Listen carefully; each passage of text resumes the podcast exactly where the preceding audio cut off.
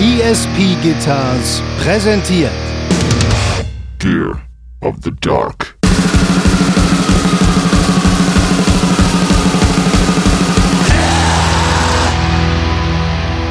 Das war eigentlich ganz geil. Das war so ein Totenkopf und da war oben so im Totenschädel so ein Tacho drauf, Alter.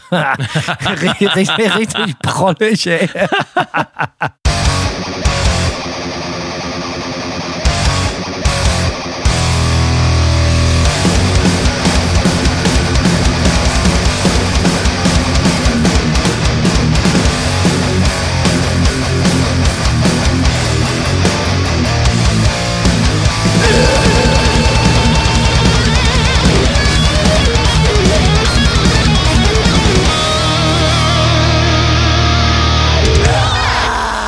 Hanno. Simon.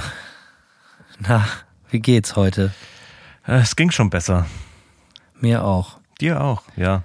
Es trifft Ja, wahrscheinlich, ich- kann man fast, wahrscheinlich fast immer sagen. Äh, auch wenn es einem gerade blenden geht, ging es einem bestimmt schon mal ein Prozent besser. Ich habe richtig Sonntagsblues heute. Richtig, hatte ich lange nicht. So richtig Sonntagsblues. Kennst du, hast du als Kind, haben wir bestimmt schon mal drüber gesprochen, Sonntage Ja. auch immer so gehasst. Oh ja. Das aller, aller, aller Schlimmste. Als ich dann alt genug war, habe ich mich dann auch sonntags irgendwie versucht, mit anderen kaputten irgendwie an Tankstellen rumzutreiben, einfach die Zeit totzuschlagen, um noch irgendwie schnell ein paar Bier zu verhaften, nur um nicht nach Hause gehen zu müssen und so, ey. Und irgendwann war ich dann so über den Sonntag raus, dass ich dann so war, ey, mir ist der Montagmorgen sogar lieber als der Sonntagabend. Ja, es ist so, es ist so, die, die, wie soll ich, wie schwarze Wolken zieht der Montag Oh ja. am Sonntagabend auf. Ja, und das Es ist ist total ungerecht, dass man den Sonntag, den freien Tag, ja, also für uns ist das ja eh alles als Langzeitarbeitslose völlig passé. Mhm. Aber ich kann mich noch erinnern, du hast mir auch gerade jetzt in Los Angeles wieder erzählt. Also ich kenne wenige Leute, die die Schule so gehasst haben wie Simon. Ja. Also, und fair enough. Also, äh, und dann ist es tut Sonntag natürlich immer extra weh, ne? So, also ich kann mich erinnern, das war als Kind immer, aber dann eh- später auch, so als man dann schon so ein professioneller, was, ich weiß nicht, was ich mit meinem Leben anfangen soll, wurde, dann waren die Sonntage auch so. Wie war denn so ein Sonntag, wenn man so aus dem Witwenmacher rausgeguckt hat in Berlin? Äh, Ja, interessant eigentlich, denn ich habe ja wirklich, der Witwenmacher ist ja, wie der eine oder andere äh, mittlerweile weiß, äh, ziemlich genau im Stadtzentrum in Spuckweite vom, äh, vom Alexanderplatz und Fernsehturm. Ähm, mein Karree allerdings war Sonntag immer mausetot. Das heißt, wenn ich ähm, von meinem 17. Stockbalkon äh, gen Osten geglotzt habe, ähm, war vor mir dieses Riesenkarree aus Plattenbauten und es war nichts los. Liegt wahrscheinlich daran, äh, woran, äh, woher ja auch der Witwenmacher seinen Namen hat. Äh, sehr viele alte Menschen haben gelebt in diesem Viertel. Äh, und gestorben. Und haben äh, ihr Leben beendet in diesem Viertel, äh, mal mehr oder weniger freiwillig und ähm, ja, dementsprechend relativ wenig los am Sonntag. Ähm, ja, war relativ relaxed, trotz der großen Stadt. Ja, aber auch so eben äh, relaxed, aber auch äh, besonders trist, nehme ich an. Bisschen trist ist es schon, ja, das auf jeden Fall. Bisschen, ja. Ja, ja, Man muss bisschen aber gut, du bist ja ein abgebrühter Typ so. Der Berliner an sich kann ja einiges ab. Hat ja hier, also ein Original-Berliner wie du, Mhm. ist ja ganz, ganz, ganz selten, aber ihr habt ja meistens ein dickes Fell. Ja, und wie da, so also eine- du kannst das vielleicht besser ab. Wie so eine Kakerlake. Ja, äh, selbst ein Atomkrieg kann euch wahrscheinlich nicht ganz um, äh, umhauen. So, Nicht so also, ganz, sagt ja. man. Wir kommen mit sieben Au Augen draus, äh, draus zurück aus dem Atomkrieg, aber wir sind noch da. They don't die, they just multiply. Eigentlich Mhm. besser als vorher kommen sie zurück und immer mehr, Alter. So sind sie Berliner. Ja, das trifft. Na, ich gut. hoffe, ich hoffe, ja, ja. Also wie, wie, wie, ja, ähm, ich hoffe, dass sich bei dir alles wieder einrenkt. Äh, einfach Stress, ja. Äh, Stress, ja. Und äh, wir haben leider Gottes gerade die zweite Rutsche Krebs bei unserer kleinen Hündin. Ähm, die musste letztes Jahr schon mal unter das Messer und hat einen Krebs entfernt bekommen, der so als mittelaggressiv eingestuft wurde, was heißt, dass die Wahrscheinlichkeit, dass sich wieder was bildet, relativ hoch ist.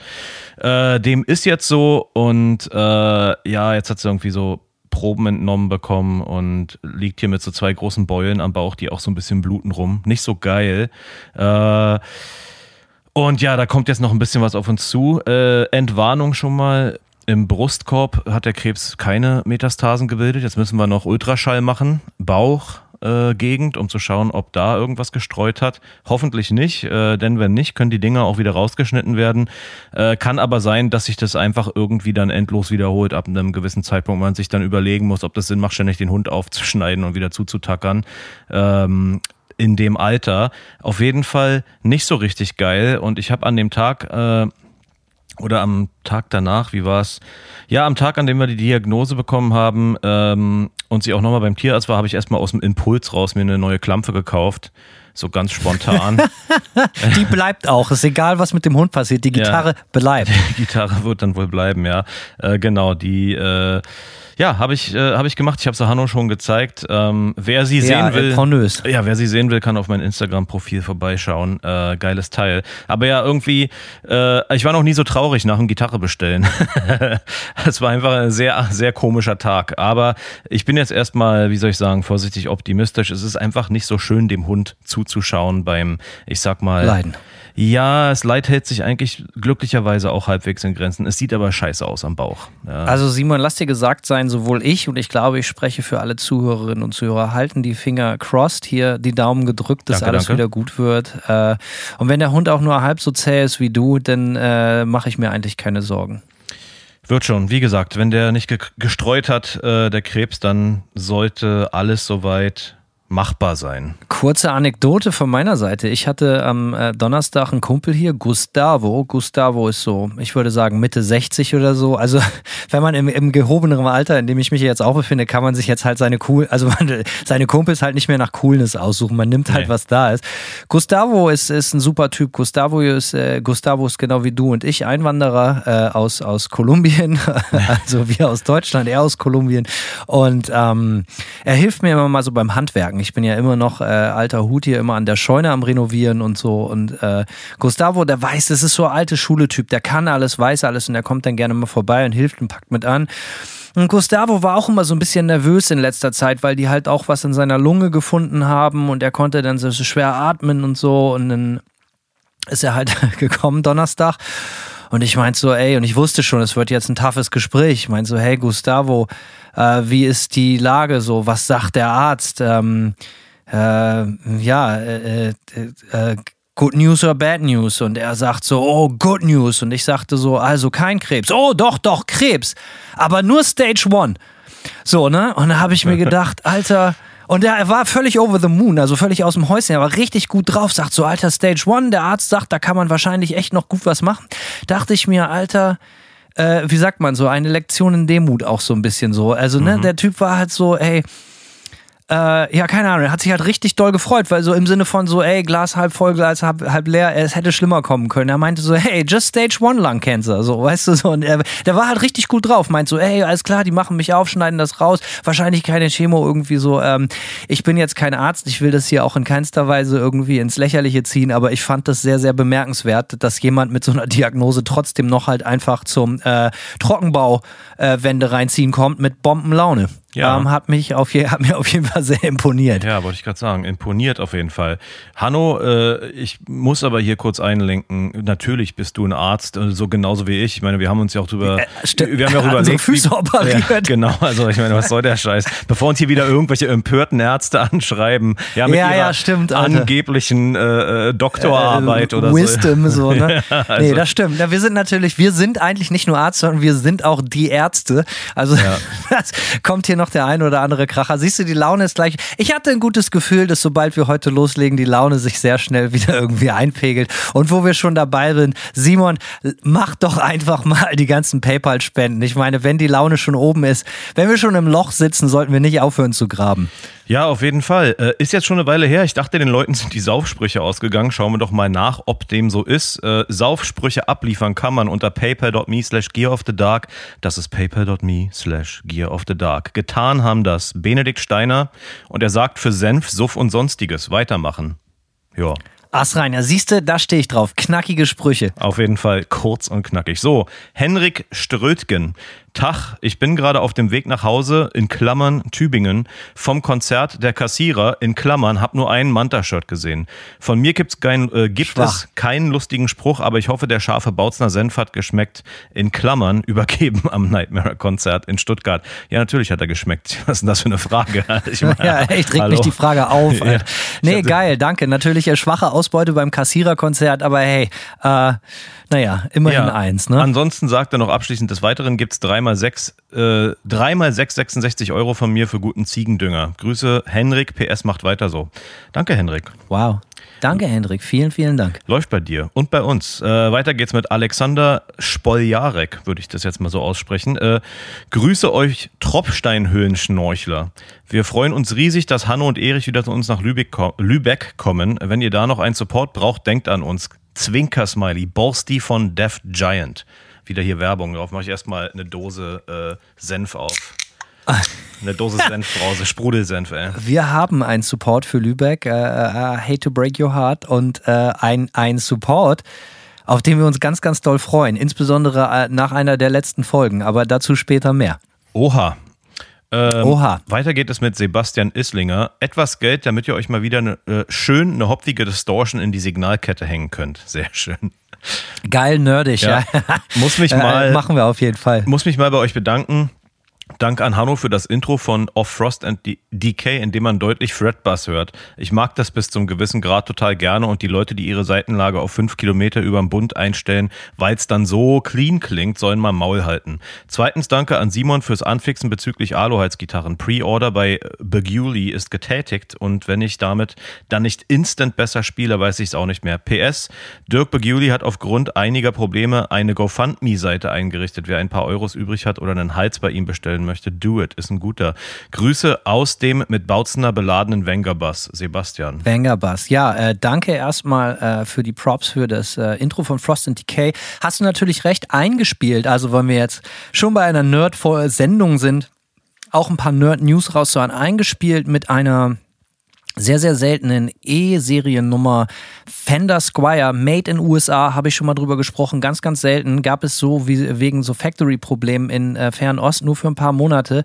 Äh, eine schöne weiße Strat äh, Squire von 89 und äh, über einen äh, spät 60er Jahre noch Blackface Deluxe Reverb aufgenommen mit einem M160 Biodynamic Röhren, äh, nicht Röhren, hätte ich schon mal Bändchenmikrofon. Ähm, ist für mich auch einer der Lieblingssounds der Platte. Richtig, richtig gut. Und das Witzige ist aber, aufgenommen als Reamp, sondern das habe ich zu Hause, weil ich das Gefühl hatte, irgendwas musste noch ganz schnell gemacht werden für diesen Song, habe ich das äh, Hause, zu Hause einfach äh, in eine DI gespielt, in Computer und dann äh, gereamped ganz schnell über den Amp. So viel dazu. Du meinst natürlich das Line 6 Spider Profil von diesem Sound. Richtig. Alles klar. Ich wollte es nochmal richtig stellen. So, Andreas Tiede. Tag, ihr senfhäutigen Nietenaale. Es ist immer schön, eure engelsgleichen Stimmen, euren engelsgleichen Stimmen zu lauschen und danke an Simon für die Musiktipps. Hier drei blinkende Münzen, damit ihr euch wieder mal pervers die Zuchtwichse mit Bier abmelken lassen könnt. Grüße, I suck on Mozarts balls.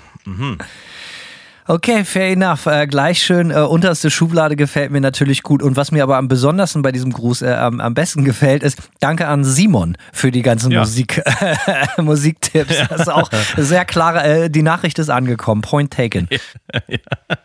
Weiter geht es mit einem richtig äh, bodenständigen Namen, Oliver Metzger. So, Olli sagt, moin ihr Menschenfreunde, anbei Kohle für den Bus zum lokalen AA-Treffen. Ob er damit das Kacktreffen oder die anonyme Alkoholiker meint, wissen wir nicht. Grüße sind für Spacken, viele Grüße Ole. Ole, beste Grüße an dich.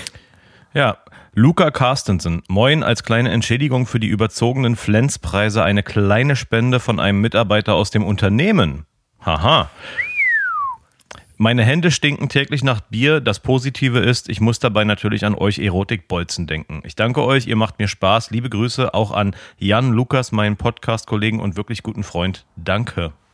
Also, um da kurz für alle, die es nicht mitgekriegt haben, zu klären, ich war neulich im Glas-Biergeschäft hier in Florida und da gab es ein Sixpack Flens für 22 Dollar oder 21 Dollar oder so. Und äh, immer wenn ich was äh, Interessantes sehe, meistens sind es Biergeschäfte, dann äh, poste ich das in unserer, wie sagt man, in unserem Stammtisch.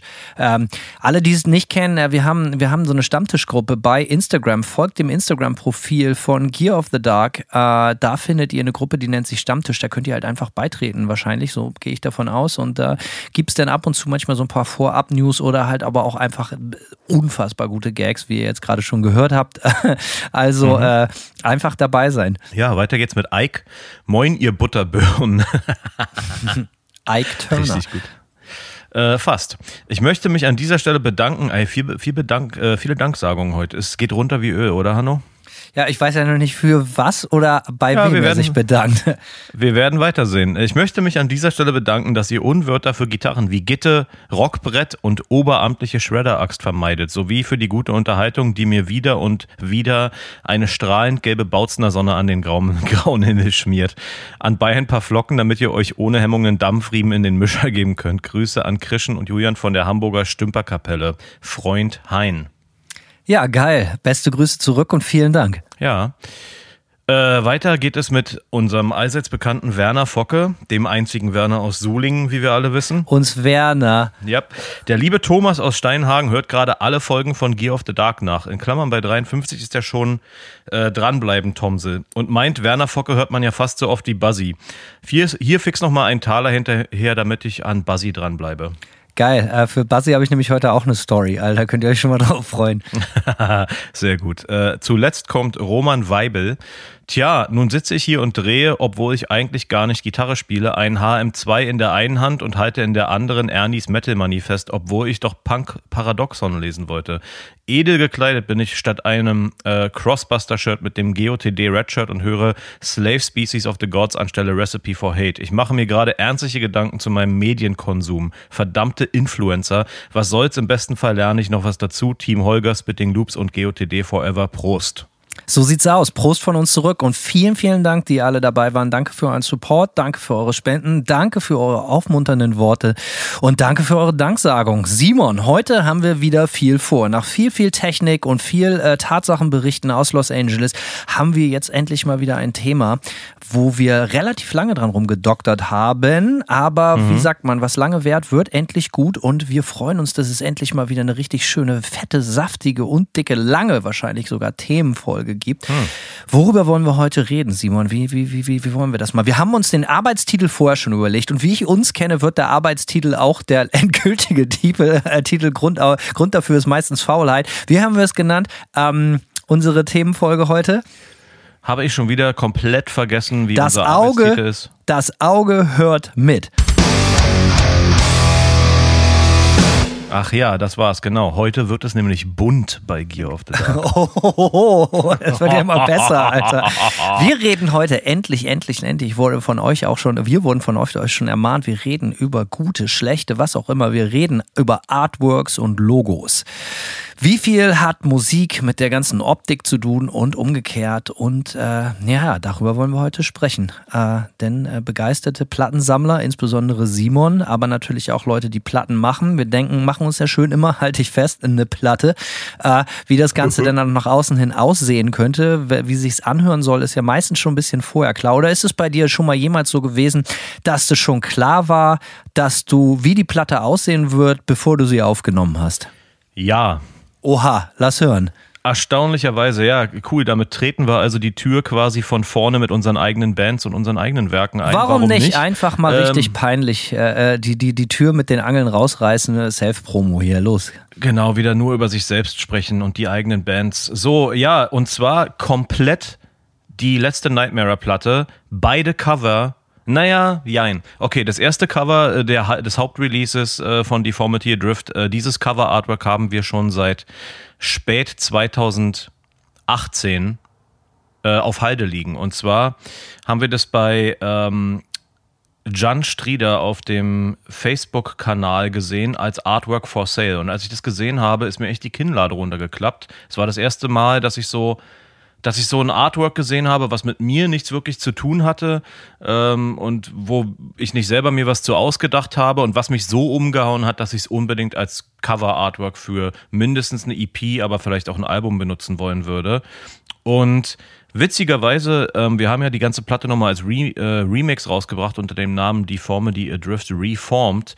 Auch dieses Cover, ähm, ich kann es ja hier im deutschen Podcast erzählen. Ähm, dieses Cover lag schon eine Weile bei Keith rum. Der wollte mal ein Cover-Artwork für eine Soloplatte von ihm haben und hat es von äh, Paolo Girardi anfertigen lassen und war dann nicht so richtig happy damit, weil es nicht so ganz zu seinem Vibe gepasst hat. Und als wir dieses äh, Reformed Release ähm, quasi angegangen sind, war der Vorschlag von Nick von Wax Vessel, hey, lass uns doch Paolo Girardi fragen. Haben wir gesagt, ja klar, let's go. Äh, schön you know, äh, schönes, asseliges äh, Death Metal Artwork so. Und dann hat der auch ein Artwork gemacht und irgendwie war es so überhaupt nicht geil. Und dann haben wir uns einfach gesagt, ey, irgendwie gar nicht mal so geil. Ja, es war einfach so ganz komisch, als wenn ihm die Farben ausgegangen wären. Es war nur so gelb und braun, also so wie so ein äh, äh Rostpissefilter irgendwie drüber. Klingt erstmal gut, aber okay. Ja, vielleicht in der, in der Theorie, aber nicht in der Praxis. Jedenfalls äh, hat Keith dann gesagt, ey, ich habe doch hier noch das Cover rumliegen, hat's wieder rausgekramt und dieses Cover war tatsächlich ziemlich geil und wir haben dann gesagt, alright, benutzen wir halt das äh, Cover und äh, das, das, was Paolo Girardi eigentlich für das Release gezeichnet hat, ist sehr stark verfremdet im Inlay der Platte auch aufgetaucht, äh, unter den Credits. Aber ja, konnte man als Coverart überhaupt nicht benutzen. Da haben sich ja die 12.000 Euro oder Dollar, die das denn gekostet hat, trotzdem noch gelohnt, wenn stark verfremdet mhm. zumindest im Artwork aufgetaucht ist. Ich hatte die ganze Nummer äh, äh, tatsächlich, und dann haben wir auch genug über unsere eigenen Bands gesprochen, zumindest mal fürs Erste. Äh, das Manta-Debüt, Death by Burning, äh, mit eins, wie ich finde, tut mir leid, eins der besten Cover aller aller Zeiten. Und da habe ich halt natürlich überhaupt nichts mit zu tun, sondern das hat ein Amerikaner namens Aaron Wiesenfeld gezeichnet und das Artwork nennt sich The Crown.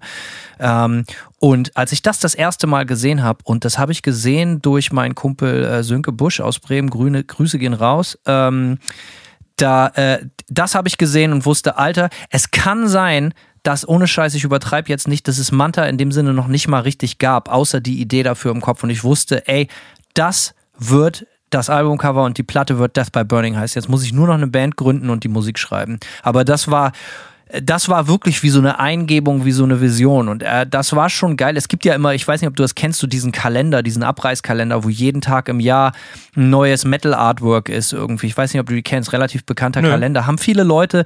Und da war ich total froh oder stolz drauf, dass das schon ein, zwei Jahre später auch, dass das Cover mit da drin war und auch von verschiedenen Magazins als eins der besten Metal-Artworks überhaupt aller Zeiten äh, gewertet wurde.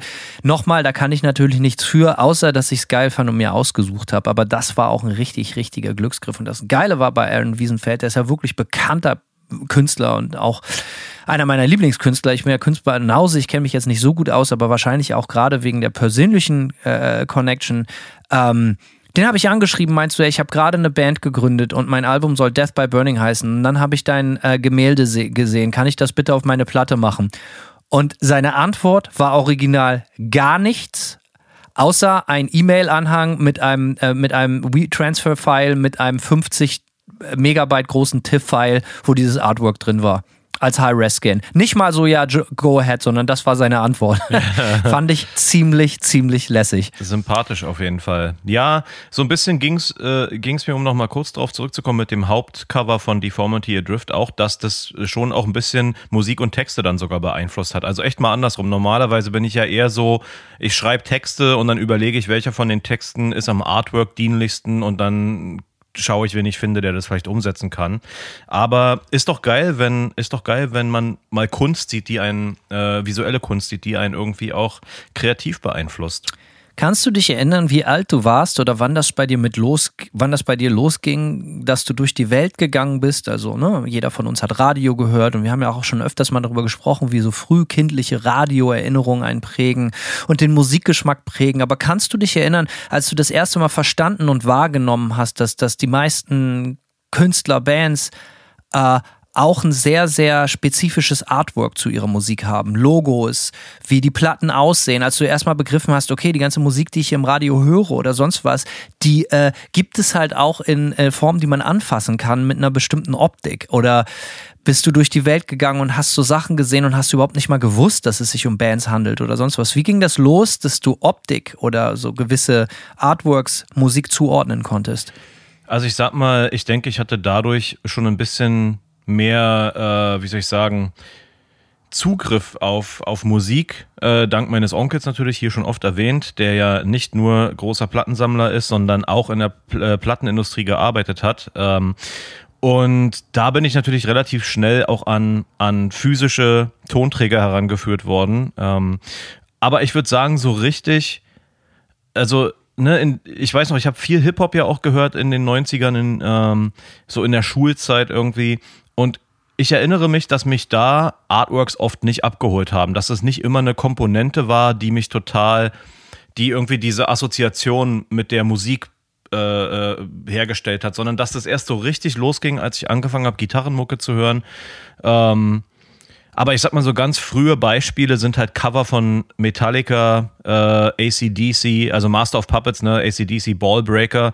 Äh, das sind so Cover, wo ich mich erinnere, wo ich das erste Mal auch schon so als, als Piefke irgendwie wo ich genau hingeguckt habe irgendwie. So, weißt du, ich meine, ob das jetzt immer geile Cover sind, man kann sich echt drüber streiten, ob Ballbreaker von ACDC ein geiles Cover ist. Äh, oh.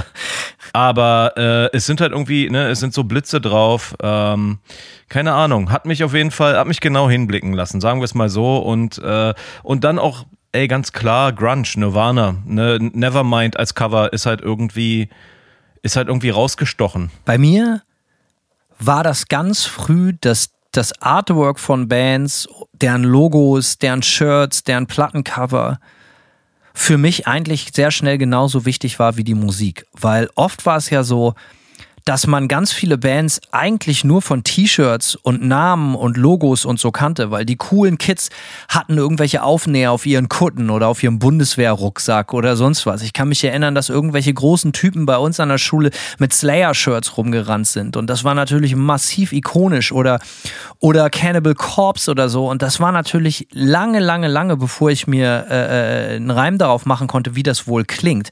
Aber äh, ich kann mich erinnern, dass das früher eine absolut harte Währung war in der Gegend, wo ich herkomme, so dass die coolen Kids waren. Alter, ich kann mich erinnern, einmal, da war ich, glaube ich, zehn.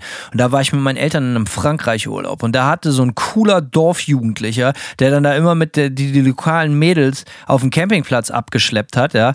Der hatte, der sah wunderschön aus, dieser Junge. Wirklich über alles. Tolle Haare, tolles Gesicht. Aber darum ging es gar nicht, sondern er hatte eine, eine ausgeblichene Jeansjacke und hinten hatte der äh, einen, riesigen ACDC Backpatch mit der äh, For Those About to Rock, We Salute You drauf. Und äh, das war halt einfach so eine krasse Währung von Coolness. Und das habe ich dann halt auch später bei irgendwelchen Jugendfreizeiten oder sonst was immer gesehen. Alter, die Kids mit den meisten verschiedenen Bandshirts oder Aufnähern auf Rucksack oder Jacke oder sonst was, die wussten halt immer, wo der Hammer hängt.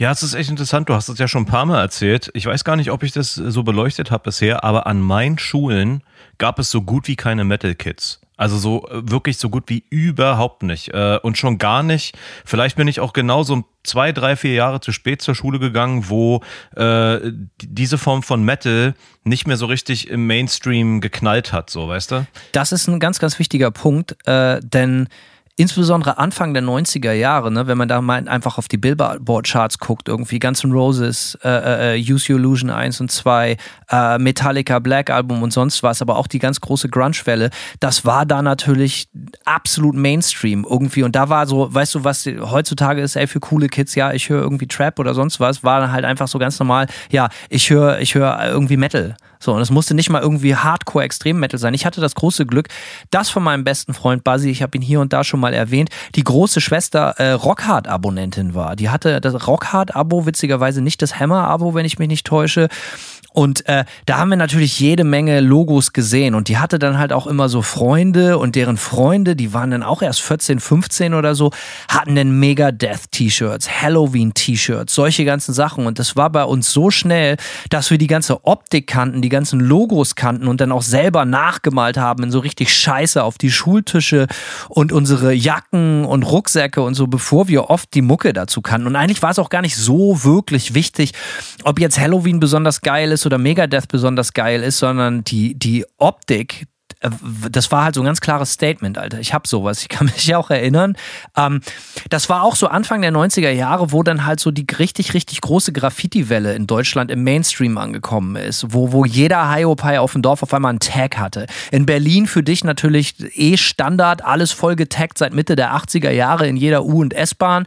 Äh, in Hamburg war das auch viel, in Bremen ging es, ging ein bisschen später los, aber Anfang der 90er Jahre war, war jedem irgendwie klar, die coolen Kids in der Schule, da sind immer ein paar, die Graffiti malen oder zumindest taggen gehen. So, ne? Und äh, ich kann mich erinnern, dass damals, dass das noch gar nicht so wahnsinnig Hip-Hop-affin war, diese Connection mit Graffiti, sondern dass das halt auch einfach, ey, ich hatte einen Typen in der Schule, der äh, war eigentlich auch ein ziemlicher Gangbanger, unangenehmer Typ, weil der hatte halt immer ein Slayer-T-Shirt an, immer das schöne Slayer-Wehrmacht-T-Shirt von seinem großen Bruder, vom, der, der auch immer so Fascho-Tendenzen hatte, der aber auch immer getaggt hat, so ein Graffiti gemalt hat und äh, fanden wir natürlich auch geil, haben dann total angefangen, Scheiße zu taggen und hier kommt jetzt nämlich noch eine richtige Hammer-Story von Buzzy. Wir, wir haben uns dann so äh, schlecht als recht auch so coole Tags ausgedacht. Buzzy wollte diese Extra-Runde nicht gehen und hat halt immer, wenn wir ein schnelles Tag irgendwo hin hingeschmiert haben in eine Straßenbahn oder so, hat der mit mega viel Aufwand das Logo von Axis hingemalt. Bist du vertraut mit der Heavy Metal Band Axis?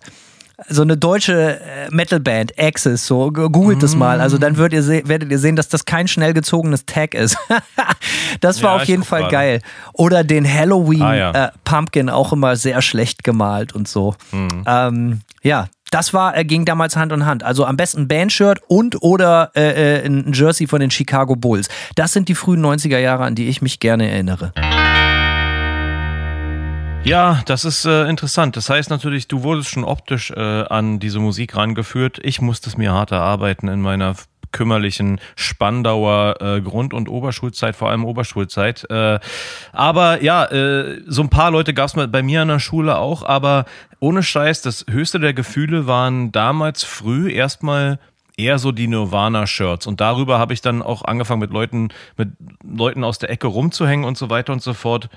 Aber ja, so richtig, ja, Metal-Shirts habe ich an meiner Schule so gut wie gar nicht gesehen. Voll interessant, denn nochmal, ich habe das jetzt so ein bisschen, äh, äh, ist jetzt ausgelutscht und ein bisschen inflationär das Wort benutzt, aber diese ganzen diese, so, so ein T-Shirt oder so ein Logo von, von, von wem auch immer ist ja auch immer ein Statement, weil man irgendwo dazugehören will und auch zeigen will, wo gehe ich nicht dazu. Und bei uns waren zum Beispiel auch, also auch wieder so ein früh 90er Jahre Ding, der heißeste Scheiß waren halt immer so NFL-Starterjacken. So, wie war das bei euch mit amerikanischen Sportmarken? Das war auch die ganz große Welle, so Mitte, äh, Anfang 90er Jahre bis Mitte 90er Jahre, dass du halt so, ey, Chicago Bulls Mütze, äh, und oder so, solche Sachen so so äh, äh und es geht du hattest natürlich überhaupt keinen Bezug es war ganz egal es musste einfach nur geil aussehen und das war ähnlich wie bei Bandshirt dass man irgendwie in den Laden gegangen ist und sich so eine Mütze gekauft hat um irgendwie was zu repräsentieren Rate mal, wer eine Chicago Bulls Mütze anhatte in der Schule.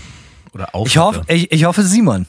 Ja, natürlich, ja. Rate mal, wer ein bisschen mehr edgy war und noch viel mehr äh, äh too cool für School war und eine Pittsburgh Pirates Mütze hatte und eine White Sox Mütze und äh, später ein richtig schönes 49er Beanie und das ist natürlich, werde ich heute wieder aufziehen, denn heute Nacht ist Super Bowl mit den 49ers, die ihn hoffentlich gewinnen werden, weil ich 1993 eine 49ers Mütze hatte. Ich meine, wenn, ja. wenn, wenn das nicht aller Grund ist so. Ja, ja, das ist natürlich ein guter Grund. Ich hatte noch ein äh, Orlando Magic Magic Trikot von Penny Hardaway mit der 1 okay. drauf. War auch, auch ziemlich chefig auf jeden Fall. Habe ich auch noch äh, im Schrank liegen tatsächlich. Habe ich irgendwann in den 90ern mal in Italien gekauft. Und ich bin ja total in den 90er Jahren hängen geblieben und deswegen als große Motivation bei mir riesig an der Tür. Immer wenn wir unseren Podcast aufnehmen oder ich meine Gitarrenparts aufnehme, gucke ich immer an, äh, gucke ich mir immer an, wie Michael Jordan gerade so einen richtig mega Killing Dunk hinlegt. So, ne? Äh, mhm. Aber äh, es gibt ja, und da gab es ja auch, bei diesen Sportmarken gab es ja auch Logos, da wusste man ja auch nicht, ist das jetzt Basketball, äh, ist das jetzt, jetzt Football, Baseball, es war völlig egal, aber man wollte irgendwas damit darstellen, einfach weil es cool aussah.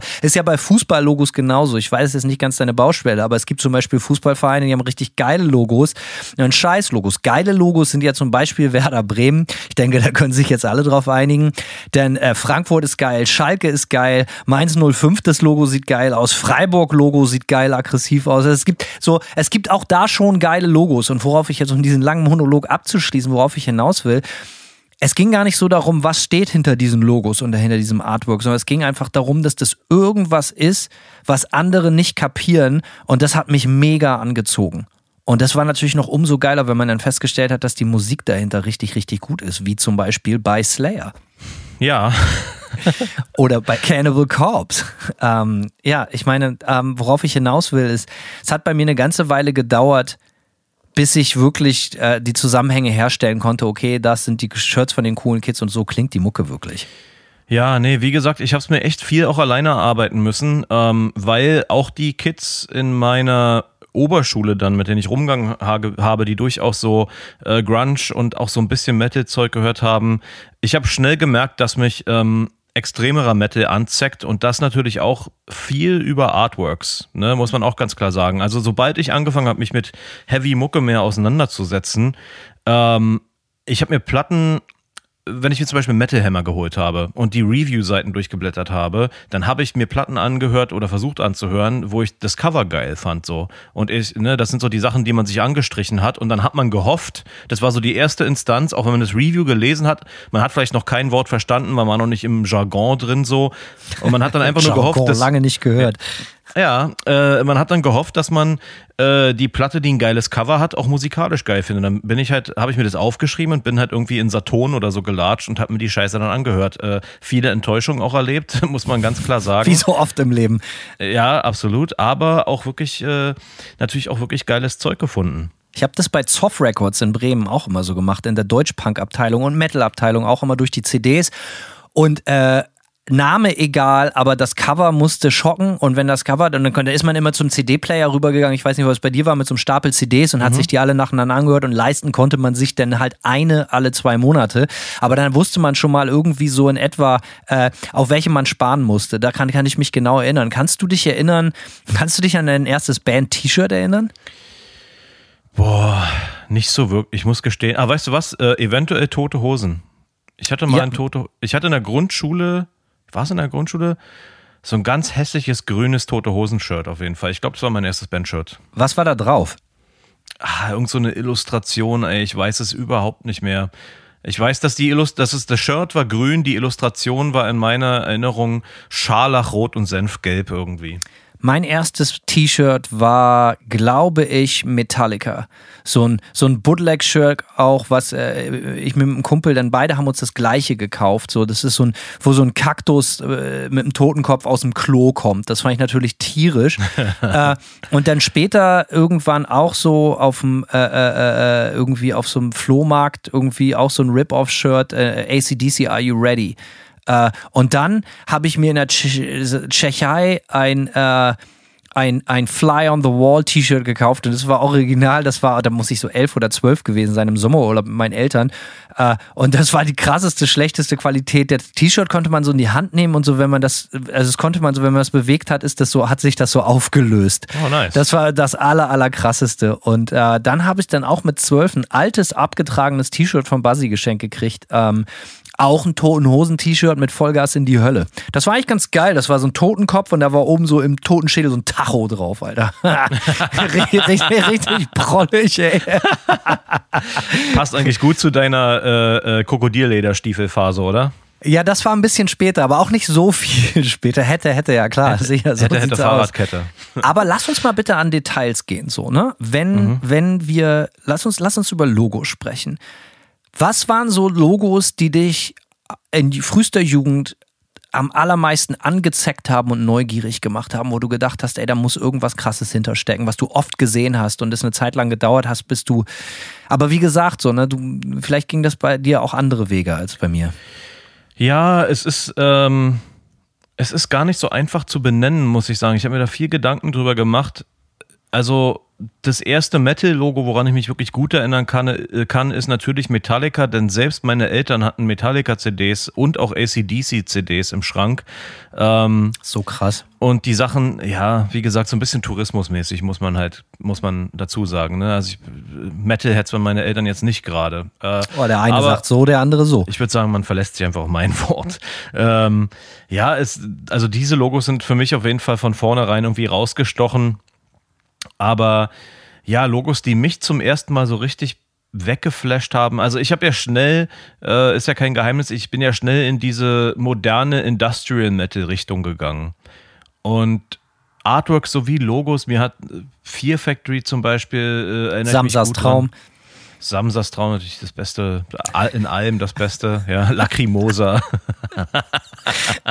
Sorry. Äh, ja, du, was soll man sagen? Fear äh, Factory, auch so ein sehr ikonisches Ding. Warte mal, ich habe das jetzt gar nicht vor Augen, mhm. aber ich weiß, dass das auch so ein typisches Ding war. Ich hatte auch einen, einen, älteren Kumpel, der hatte ein Fear Factory Cap und das war natürlich auch, ja, ja, sieht schon sehr modern aus, also in Anführungsstrichen ja, ja. modern. Ja, die haben vor allem dieses FF-Logo, haben sie natürlich auch in zig Varianten über die Jahrzehnte ja, rausgebracht, aber, aber genau, das war irgendwie so für jemanden, der ja, der gerade anfängt, irgendwie härteren Metal zu hören ähm, und der sowieso von dieser clean, futuristischen Ästhetik irgendwie angezogen ist, war Fear Factory Artwork sowie logomäßig so ein Ding, was mich total abgeholt hat. Der andere Typ, der dabei war, hatte ein Clawfinger Cap. Mhm. Ich weiß nicht, ob ich dich das jemals gefragt habe. War Clawfinger jemals ein Ding für dich? Nein. Okay, aber das war eine ähnliche Zeit. Clawfinger war auch so äh, Mitte der 90er Jahre eine absolute Merch-Band. Richtig, richtig hart. Ja. Äh, ich kann mich erinnern, dass das erste bei mir, also okay, ne? Also da rede ich später drüber. Ich lasse das jetzt mal. Natürlich habe ich ACDC gesehen, das Logo und, und ne, nichts war wie vorher, Blasülz, aber ne, darum soll es jetzt gar nicht so gehen. Aber das erste, was ich gesehen habe und nicht konnte und nicht einordnen konnte, war definitiv Slayer. Weil das war wirklich so eine Sache. Slayer war, die hatten schon immer, zumindest bei mir in der Ecke, und das war schon immer so ein Bad Boy-Image. Das war so, ey, mhm. das waren echt unangenehme Gangbanger teilweise, die mit einem Slayer-T-Shirt rumgerannt sind. Das waren halt einfach Stresser und Proleten. So. Also nicht geile Proleten, sondern Proller, so Abziehertypen so. Ne? Da kam halt einer mit einem Slayer-T-Shirt und das war nicht wie heute, ey, High Five, guck mal, wir hören die gleiche Mucke, sondern das war auf jeden Fall, oh, jetzt gibt es eventuell sogar eine aufs Maul. So, ne? Und ähm, das passte und passt natürlich einfach ungemein zu diesem wahnsinnig geilen Slayer-Logo. Für mich wahrscheinlich eins meiner Lieblings-Metal-Logos aller Zeiten. Einfach, Tito. wenn ich Slayer sehe, das steht für Härte und Stress und zwar in allen Variationen. Äh, Finde ich einfach geil. Da bin ich dann vielleicht der Prolet, dass ich so wahnsinnig anfällig dafür bin. Aber äh, wenn ich jemanden sehe oder so, ich hatte auch so früher in meinem Jugendzimmer halt einfach so richtig Scheiße mit Edding oder vielleicht sogar echt mit einem Messer in meine Raufasertapete so ein Slayer geritzt. Ne? So, und genau so muss so ein Slayer auch gesetzt werden. Nicht schön, aber heftig, Alter. Ja, das Slayer-Logo ist eins der absolut zeitlos geilsten Metal-Logos, muss man ganz klar sagen. Ähm, ich habe hier gerade so eine äh, Vinylbox vor mir liegen von Slayer, über die wir nachher noch kurz sprechen. Da ist es äh, schön vergoldet drauf. Also natürlich äh, die Schwerter, die zusammen mit dem Slayer-Logo ein Pentagramm formen, sind natürlich hart asozial. Und äh, ja, was soll ich sagen? Es ist es gibt fast kein geileres Logo. Aber auch ohne das Klimbim drumherum. Halt einfach nur diese. Ja, ja. Das, das, was das Slayer-Logo so fies macht, sieht halt einfach so aus, als hätte das jemand mit dem Messer in deinen Bauch geritzt. Gegen deinen Willen. Ja, na klar. Und natürlich ist es natürlich auch sowas, äh, hatte natürlich auch ich auf meiner Federtasche, weil man es relativ einfach überall mit einem Stift drauf machen konnte. Ja, da sind ja keine, da sind keine Kurven im Logo, da musst du nur Striche ziehen, ist halt so ein richtiges, ja, so ein Federtaschenlogo natürlich. Aber Bandlogos, ich habe mich ja für diese Sendungen auch äh, vorbereitet und ich bin da sehr, sehr, sehr tief in die Welt der Logos abgetaucht und ich war so ein bisschen überrascht von mir selber, wie viel Meinung und, und auch Wissen ich eigentlich über Logos habe. So, ne? Also lass uns weiter bei diesem Logo-Thema bleiben, wenn es dich nicht stört. So, ich, ich finde, finde Logos, also klar, so Platten-Artwork ist, ist, ist geil, da reden wir auch noch drüber, aber ich finde Logos, um es jetzt zum allerletzten Mal zu sagen, versprochen, ist eigentlich die härteste Währung für Bands. Also insbesondere in unserem Bereich, in, für Hard, Heavy Bands oder sonst Logos ist geil. Kannst, fallen dir andere Logos ein, Also jetzt äh, sprechen wir, Ja. bleiben wir mal bei Metal, wo du denkst, Alter, was sind so deine Lieblings-Metal-Logos? Ja, ziemlich einfach. Äh, Voivod finde ich mega geil. Ist wirklich ein Überlogo, weil es halt Classic auf jeden. Äh, A, es ist, es ist, es hat so ein bisschen auch diesen fu- futuristischen Touch äh, natürlich, den ich sowieso geil finde. Dann ist es relativ detailreich, es ist ziemlich symmetrisch, es sieht irgendwie gefährlich aus. Äh, einfach ein geiles Logo, kann man nichts anderes sagen. At the Gates, das alte At the Gates Logo mit diesen Kirchenfenstern. Auch mega geil, finde ich. Die haben ja dann irgendwann ein relativ einfaches Logo, äh, also die haben in einem einfachen Logo dieses ersetzt, äh, äh, also der absolute Toy-Move überhaupt, ja. Wie man so ein geiles Logo, wie man so ein geiles Logo absetzen kann, verstehe ich überhaupt nicht. Ähm, Judas Priest, Alter, was soll ich sagen? Was für ein Überlogo auch, ne? Also einfach sehr Priest auf jeden, ja. ja, sehr ikonisch, auch scharfkantig. Da findet man, äh, findet man auch so ein bisschen diese, ja, diese Scharfkantigkeit des Slayer-Logos, aber ein bisschen mehr, ja, noch ein bisschen verspielter irgendwie. Ähm, Mayhem und Dark Throne, äh, was soll ich sagen? Also, das sind äh, absolute Knaller-Logos. Mayhem mit den umgedrehten Kreuzen. Fledermausflügel bei Mayhem kann man sich drüber streiten, aber passt natürlich so ein bisschen zum Spooky-Image. Ähm, ansonsten ich finde komischerweise das Godflash-Logo, obwohl es anscheinend nur Impact-Font ist, äh, finde ich irgendwie geil, sieht halt aber wahrscheinlich immer mit dem Artwork zusammen gut aus. Letzter Insider-Tipp von mir, französische Band Mourir, so eine französische moderne Black Metal-Band. Bestes Logo aller Zeiten, sage ich jetzt einfach mal so. Für mich definitiv neben Slayer das, äh, ich weiß, ist ein alter Hut, ist vielleicht, nee, ist nicht beliebig. Ist halt einfach geil, das Logo von Death, den, den, äh, der Florida Death. Ja. Äh, einfach mit dieser Sichel drin, es ist der absolute Wahnsinn. Das sieht so geil aus in jeder Variation. Und ich finde auch das klassische Entombed-Logo auch ziemlich geil. Äh, weil es halt irgendwie rustikal ist. So, das finde ich auf jeden Fall gut. Aber Slayer und Death für mich ganz weit vorne. Wenn du über Mayhem und Dark Throne sprichst, finde ich beide auch tierisch. Das Dark Throne finde ich noch ein bisschen geiler. Wenn ich das irgendwie das klassische Mayhem-Logo, was ich daran geil finde, du siehst es vom Weiten und es ist feindlich. Du siehst so, ey, das sind schlechte Nachrichten. Und bei Dark Throne geht das sogar noch einen Schritt weiter. Das ist so, als würdest du so einen Giftpilz sehen. Das ist giftig, das Logo. Du siehst ganz genau so, ey, Finger weg. Das finde ich richtig geil. Aber dann reden wir bitte über Black Metal Logos. Das ist für mich so eine, wie sagt man, so, so, so ein äh, zweischneidiges Schwert, weil manche davon sind total geil. Ich finde aber diese ganze unreadable Logos und auch die ganzen Internet-Hype da drum, das ist für mich so ein Edgelord-Ding. Das finde ich höchstgradig lächerlich, wenn man so extra Logos macht, die man auf gar keinen Fall lesen kann, nur um zu sagen, Alter, wir sind so krass underground, äh, unser Logo muss nicht lesbar sein. Das kann bei so ein, zwei, drei Bands, die damit angefangen haben, okay, kann ich das durchwinken, aber wenn das so Edgelord-Moves sind und die Mucke dahinter halt einfach nur Schmutz ist, dann finde ich das halt einfach äh, so, so ein Doppelfail. Ich finde, äh, was, äh, um noch eine, eine Ebene von Fail hinzuzufügen bei solchen äh, Logos, ich finde, das hat so eine Meme-Qualität. Das ist schon, das ist so ironisch. Und ich finde, Ironie und harte Mucke gehen überhaupt nicht zusammen so, ja. Das ist so ein, äh, das ist immer mein Eindruck, den ich kriege bei so richtig pilzigen äh, Scheiß-Logos irgendwie. Ähm, um nochmal zu dem Muriel-Logo zurückzukommen. Auch unleserlich, aber es ist einfach eine geile Form. Wie gesagt, äh, checkt's aus, Alter. Es ist wirklich, die Band buchstabiert sich M-O-U. Okay, dann mache ich das jetzt eben in Echtzeit. So, sag an, Bitte. Simon, bitte. Bitte. Muria heißt die Band. M-O-U. O, U, R-I-R. R, I, R. Logo. Ja, das ist halt wieder so, wenn ich das sehe, das ist halt richtig so Simon. Ich verstehe, warum du das geil findest, löst nichts in mir aus. Aber diskutiert ihr weiter gerne in den Kommentaren. Äh, sehr, sehr interessanter Einwurf auf jeden Fall. Äh, ich finde das klassische Wolves in the Throne Room Logo ziemlich gut. Äh, ich hab's schon wieder vergessen, das google ich jetzt mal kurz. Das ist für mich Ähm, nämlich so ein Zwischending. So, ne? Das sieht schon so geil aus, diese Spinnenmäßige. Das finde ich schon ziemlich geil. Ah ja, das finde ich tatsächlich auch ganz geil. Das hat auf jeden Fall, das hat auf jeden Fall, ja, so ein, so ein paar eigene Qualitäten, äh, die man auch bei anderen unleserlichen Logos vielleicht nicht unbedingt findet. Ja, das sieht auch so irgendwie so eklig aus. So, äh, das gefiel mir auf jeden Fall gut. Als ich das zum ersten Mal gesehen habe, dachte ich mir so, ey, die Mucke klingt genauso wie dieses Logo aussieht. Das gefiel mir gut. Aber es ist lustig, dass du Godflash erwähnt hast. Godflash ist für mich kein Logo. Aber Ja. hear, me- hear, hear me out. So.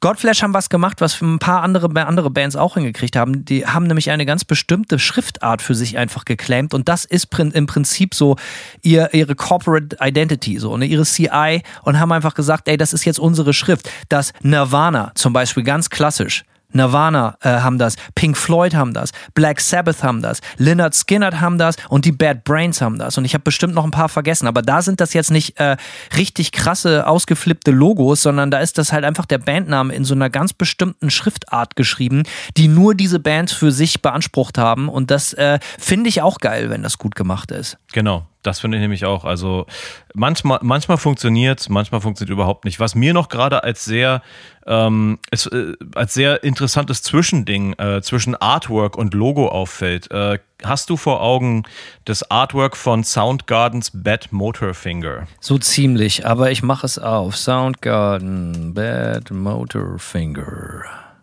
Wir reden Artwork, wir reden über das Cover, ja? Genau. Ähm, ja, ist geil, weil es halt so mega, mega 90s ist, obwohl es ja, doch 91 kam es raus, ja. Ja, das Geile an dem, an diesem Artwork, finde ich, ist, dass es alles irgendwie Ikonografie ist. Das Logo ist super simpel äh, und dann das Cover-Artwork besteht ja eigentlich auch, auch nur aus einem Symbol quasi. Äh, also irgendwie irgendwie haben die es geschafft, finde ich, mit diesem Artwork so eine komplette Ikonografie zu schaffen, die du endlos reproduzieren kannst auf Merchandise und so weiter und so fort. Alles mit einem Cover-Artwork, was ich so total geil finde. Aber noch mal zurück zu Godflash, Black Sabbath, Nirvana äh, etc. Es gibt denn ja auch sogar noch so Bands, die haben quasi, also ich weiß nicht, ob das der Fall ist. Irgendjemand wird das vielleicht schon früher gemacht haben, aber man hat das Gefühl, es gibt Bands, die haben halt einfach ihre eigene Schrift erfunden. Ne? Mhm. Ich meine, siehe Iron Maiden weißt du, wenn du die Schrift siehst, dann weißt du, ah, das geht, geht, sich, es dreht sich entweder um Iron Maiden oder es ist irgendein Meme, was an Iron Maiden angelehnt ist, so, ne? Äh, ACDC. So, ne? Also ACDC oder auch KISS, so der klassische KISS-Schriftzug, denn das klassische Run DMC-T-Shirt, so ist auch ultra simpel, aber in dieser Buchstabenkombination und dieser, diese, diese, diese, wie die angeordnet sind, weißt du sofort Run DMC. Und wenn etwas ähnlich aussieht, ist das 99,9% irgendwie eine Hommage äh, ja. an, an Run DMC. Und das haben halt Maiden, ACDC und KISS auch geschafft. Und das finde ich extrem interessant, wenn diese Schriftart so also ne, die ist ja den Bands entwachsen. Das ist ja halt so Popkultur. Es gibt ja mittlerweile Biere in der Iron Maiden Schrift oder äh, äh, sonst was. So, weißt du, wie ich meine? Oder das Korn-Logo ja. ist so ein ähnlicher Fall. So, dass äh, diese Schrift sieht man auch oder erkennt man auch immer mal wieder irgendwo und die wird als als so Hommage oder auch mal als Persiflage für irgendwas benutzt. Ist das so? Ja, zu Korn habe ich später nämlich auch noch was mhm. zu sagen. Was sind denn deine, also vielleicht schwierige Frage jetzt, keine Ahnung, ob du das so aus dem äh, Stegreif beantworten kannst. Was sind so deine Lieblingslogos, die nicht aus dem Hard- oder Heavy-Bereich kommen? Oh, das ist eine wirklich gute Frage. Da muss ich ein bisschen in mich gehen. Ich fand, also ich erinnere mich, dass ich das Gangstar-Logo immer irgendwie cool fand. Ähm, weiß ich nicht, ob ich das jetzt immer noch so sagen würde. Aber ja, fand ich auf jeden Fall, war so ein Logo, was mir gefallen hat. Habe ich sogar als Merchandise mir damals äh, gekauft. Also ich hatte einen Gangster-Hoodie unter anderem. Wu-Tang-Logo, Wu-Tang-Logo um natürlich auch geil. Wu-Tang, unser, unser lieber alter Merch-Freund Schwede, Grüße gehen raus, der hat das Wu-Tang, Wu-Tang, das Wu-Tang, das Wu-Tang-Logo in die Handfläche tätowiert. Mhm. Das sieht halt wirklich richtig geil aus. War, ich fand das Wu-Tang-Logo nie sonderlich geil. Mir war das irgendwie zu rund und zu wenig aggressiv. Wenn es um äh, Rap geht, definitiv das klassische Ice Cube Logo, finde ich, steht über allem. Finde ich richtig, richtig gut. Auch guckt es euch mal an, einfach weil es so geil ist. Das allererste Ice T Logo, auch nicht ohne, aber das Ice Cube Logo sollte dir eigentlich gefallen, weil das so richtig slick und clean und cool ist. Äh, dann gibt es natürlich noch Naughty by Nature mit der Baseballkeule, ist natürlich auch ein absoluter Klassiker. Ja. Also, ähm, aber ansonsten, wenn es nicht nicht Metal äh, ist, glaube ich, finde ich mit Abstand das ZZ Top Logo äh, am besten. Das ist richtig. Das Sisi Top Logo könnte auch so ein alter Oldtimer Sportwagen Gut, sein. Gut, ist ja auch, ich meine, die ganze Band äh, und Hot Rod Kultur gehen ja auch zusammen wie äh, Arsch und Eimer irgendwie. Fair enough, das ist wohl wahr. Hast du, ähm, hast du, hast Aber ja, ist ein geiles Logo. Auf jeden Fall. Äh, das Nine Inch Nails Logo finde ich auch gut. Das ist oh ja. auch total simpel, würde ich jetzt auch nicht zur Heavy Metal zählen. So, das ist äh, das, das Nine Inch Nails Logo holt mich so ab, weil das so auch so wahnsinnig 90er ist. Wenn ich das irgendwo sehe auf einem T-Shirt oder als Aufnäher, freue ich mich immer. Ja, ich, äh, weißt du, das Nirvana, dieses Smiley-Face von Nirvana, weiß nicht, ob man das als Logo bezeichnen kann. Ähm, Dead Kennedys fällt mir noch ein, ist auch ein geiles Logo auf jeden Fall. Ähm, und ich habe auch eine Schwäche immer gehabt für dieses, äh, dämliche Rolling Stones Logo mit dem komischen, das ist halt auch super ikonisch irgendwie. Genau, da sagst du definitiv was Wichtiges. Das ist ja wieder eine Subgenre, quasi Logos, die nur aus Symbolen besteht. Ich meine mhm. nicht zuletzt, hallo, Bad Religion. Ja, absolut. Bad Religion, Dead Kennedys, der Nirvana-Smiley, die Rolling Stones-Zunge, die ich immer ziemlich scheiße war und nicht zuletzt Prince auch. Ah ja, eben, Prince, natürlich, unser alter Freund Prince. Ja, unser, äh, unser alter, guter Freund äh, Prince. Was ist denn, was ist denn so richtig der Giftschrank? So Logos, wo du jedes Mal das Kotzen kriegst. Da, da hast du doch garantiert ein paar Beispiele, oder? Ja, also ich finde auf jeden Fall Red Hot Chili Peppers Logo ist ziemlich schlimm. Ähm, ja, No Doubt, kennst du noch dieses alte No Doubt-Logo, was irgendwie, wo No so ganz groß ist und dann äh, in so einem komischen Kreis, das sieht so Looney Tunes-mäßig aus. Ja, darüber denke ich nicht mal nach, No Doubt, Alter. Was ist denn los mit Ja, dir? Digga, das sind halt hässlich, du hast mich nach hässlichen Logos gefragt, du kriegst jetzt hier deine Antwort. Äh, Ja, aber red doch mal über hässliche Logos, die so ein bisschen aus unserem Schaffensbereich kommen. hässliche Metal-Logos, hm. Was fällt mir da bloß ein? Also Artworks könnte ich dir natürlich eine Riesenliste runterbeten. Logos gar nicht so einfach. Fang du mal an. Ich helfe dir ein bisschen auf die Sprünge. Äh, alles, was Artwork-mäßig und auch insbesondere Logo Guns N' Roses jemals gemacht haben, finde ich richtig peinlich zum Fremdschämen. Als Kind schon. So, oh, so, so Six-Gun-Trommelrevolver mit so Rosen da drumherum und so. Ich gebe zu, dass das Appetite for Destruction, das Debütalbum, dass die Karikaturen von den Typen geil aussehen. Aber das Artwork an sich haut mich jetzt auch nicht um als Cover oder sonst was. Bon Jovi genau dasselbe Ding. So, weißt du, so alles, was Bon Jovi jemals gemacht haben, so in Richtung äh, Logo. Ich weiß. Sorry, ich weiß nicht, ob du das vor Augen hast. Das ist auch einfach höchstgradig lächerlich. Bist du vertraut mit der äh, deutschen Metalband Running Wild? Ja, absolut. Ja, auch, äh, ich, weiß, ich weiß nicht, ob du das vor Augen hast. Auch Habe ich, ja, ja. ri- richtig, richtig bitter, wie ich finde. So, und das ist nur meine Meinung. Ähm, Ja, ja, es ist nicht so richtig geil, das stimmt wohl. Ja, aber gut. ey, und ich weiß, ich finde das alles so. Ah, Das ist alles so äh, belanglos fast, weißt du? Ich meine, das sind so Logos. da ja, aber für eine Weltband, eine Ja. äh, ganz Ja, ja, ja, okay, einer der größten Bands der Welt, Alter. Ja. So, äh, dass man da mit so einer Scheiße durchkommt, aber gerade weil es so eine Scheiße ist, wahrscheinlich, äh, komme ich zum nächsten Beispiel: äh, Foo Fighters. Das Foo Fighters Logo, hast du das vor Augen? Also einfallsloser und mehr, wie sagt man, Vanilla und harmlos kann ein Logo wirklich nicht sein. Das ist halt richtig das Problem, Alter. Ist es jetzt eine laktosefreie Milchpackung oder ist das ein Foo Fighters Logo? Das ist halt so, Alter, nichtssagender und ungefährlicher kann ein Logo nicht sein. gefährlich nah auch das Foo Fighters FF-Logo am Fear Factory FF-Logo, nur natürlich in viel, viel netter. Und äh, für mich sie, sieht das, dieses FF Foo Fighters-Logo so ein bisschen so aus wie ein, wie ein Aufdruck auf der Seite von so einem Chuck Taylor-Schuh. Ja, das ist so. Auch so, weißt du, ich meine, es, es tut Ja, irgendwie ich- nicht weh, es ist so eine, es Ja. ist so eine ganz, so eine ganz äh, o- okaye Markenlogo, irgendwie Optik, weißt du, wie ich meine? Weiß ich sehr, sehr genau. Ähm, lass uns mal von Logos zu den eigentlichen Albumcovern kommen, weil das ist ja eigentlich, okay, ich meine, das Logo ist natürlich wichtig. Das Logo hat ja total viel mit der Identität einer Band zu tun, in der Außenwirkung. Wenn wir über Album Albencover sprechen, ist es natürlich so, dass das in erster Linie immer ein Ist-Moment ist, eine Bestandsaufnahme und immer für ein ganz bestimmtes Album steht. Dementsprechend, wenn da mal ein scheiß Cover ist, dann das nächste wieder gut, wird das auch irgendwie so durchgewunken und das ist auch in Ordnung. Aber ich finde, äh, dass da eigentlich die Beispiele oder die Extreme zwischen Himmel und Hölle noch viel, viel, viel drastischer sind als bei den Logos. Fall. Aber absolut. Hau ja. mal raus. Hässliche, du willst hässliche Metal-Artworks Nee, haben? oder auch geile oder auch so, Ja. vielleicht auch fangen wir wieder ganz vorne an. Was Ja. waren so die, die, die Artworks, die, ja, fangen wir ganz vorne an. Was waren die, die frühesten Cover, die, an die du dich erinnerst, die bei dir irgendwie einen bleibenden Eindruck oder die, die gemacht haben, so, ey, ich will wissen, was das für Mucke ist? Ich kann viele Sachen aus meiner Kindheit nicht mehr so richtig beziffern. Wie gesagt, wir hatten Metallica und ACDC im Schrank. Das hat mich irgendwie interessiert. Ich habe dann auch reingehört aufgrund der Artworks und so weiter und so fort. Aber so richtig, äh, mein, als mein Interesse für Musik gestiegen ist und äh, ich dann dementsprechend auch mehr auf Cover geguckt habe, ganz klar 90er Metal-Sachen. Also Fear Factory Demanufacture, äh, zum wiederholten Male. Sehr modernes Cover, aber diese Mischung aus, aus äh, Skelett und Barcode ist natürlich äh, ja einfach geil. So, das muss man einfach, muss man, muss man einfach sagen. Das ist einfach eine geile Idee. Es sieht cool aus und ansonsten aber auch so ein bisschen mehr so diese Sepultura Chaos AD hatten wir mal eine Spezialfolge zu. Unfassbar geiles Artwork. Auch da finde ich ist so ein bisschen, da ist so ein Hauch Futurismus auch drin, aber es hat einen organischeren Look irgendwie.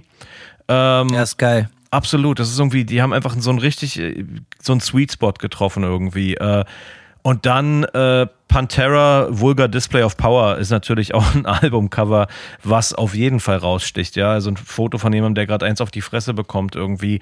Äh, ist herrlich. Edgy bis zum geht nicht mehr. Und als Teenager, der gerade anfängt, Metal geil zu finden, ist ein edgy Cover natürlich gefundenes Fressen.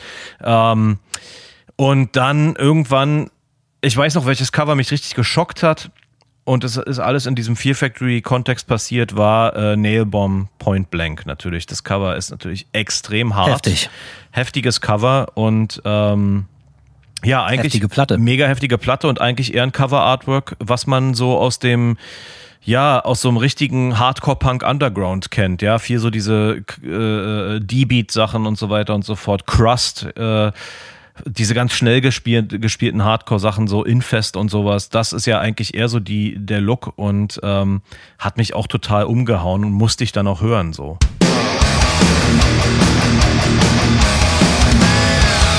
Das, was du ja eigentlich beschreibst, das gibt es natürlich auch in einem etwas mainstreamigeren Kontext, so dass man so, es gibt ja so, also wenn ich das nochmal ein bisschen klassifizieren darf oder so unterordnen, es gibt ja einfach so im Coverbereich auch einfach so iconic Covers, so ikonische Plattencover über die Jahrzehnte und Dekaden, die jeder, jeder kennt. Und oftmals ist das so gerade als junger Mensch, man sieht die und will wissen, weil man die wirklich überall sieht in so einem kulturellen Kontext, popkulturell und, und man fragt sich, was steckt dahinter. Man muss natürlich, du hast es ja anfänglich erwähnt, Nirvana Nevermind. Mhm. Das ist eins der bekanntesten und nicht zu, ne, natürlich aufgrund des Wahnsinnserfolgs der Bands, aber das Album ist halt auch so, beziehungsweise das Album Artwork, das Cover, das ist eins der, so, das kannst du halt einfach so für Außerirdische mit so ein paar anderen irgendwie in so eine Box schicken und sagen, so sieht Musik irgendwie, Popmusik äh, auf der Welt aus. Dann natürlich das Cover der ersten Rage Against the Machines, ein der, eins der besten Cover alten Zeiten, äh, aller Zeiten, muss man sagen. Habe ich auch notiert, äh, hat einen ähnlichen Effekt wie das Point Blank Cover von Nailbomb. Es ist halt einfach Shock Value irgendwie. Genau. Ähm, und bei beiden Bands natürlich allerdings auch nicht nur Shock Value, dann äh, das Interesse äh, was, was diese Cover erwecken, wird ja auch dadurch belohnt, dass die Musik entsprechend oder die Themen, äh, worum sich die Platten drehen, entsprechend in die Tiefe gehen auch. Und ikonische Cover, weiter geht's, Led Zeppelin mit dem brennenden Zeppelin drauf. Kennt halt auch ja. jeder. So, ne? Obwohl ganz, also viele Leute haben das Bild schon mal gesehen, aber haben kein, könnten jetzt nicht einen Led Zeppelin-Song nennen. So, ne?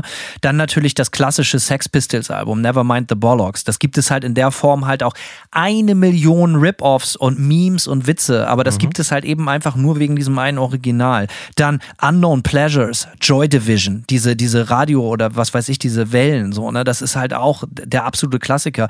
Abbey Road, Beatles, äh, gibt es natürlich ohne Ende. Ähm, was ich dann noch interessant finde, das ist eine andere Kategorie, was ich mir aufgeschrieben habe, Albumcover geben. Das ist gerade oft so bei Debütalben der Fall, wo die Künstlerinnen, Künstler, Bands halt klar machen wollen, ey, so sehen wir aus. Das, what you see is what you get. Da fällt mir zum Beispiel ein, das, das erste Ramones-Album, wo die halt alle vor dieser Mauer stehen und weißt ganz genau, ey, du hast keine Ahnung, was ist das für Mucke, du siehst aber die Typen und denkst, ey, jetzt will ich schon wissen, was die für Mucke machen. So mit diesen Kackfrisuren, so, ne?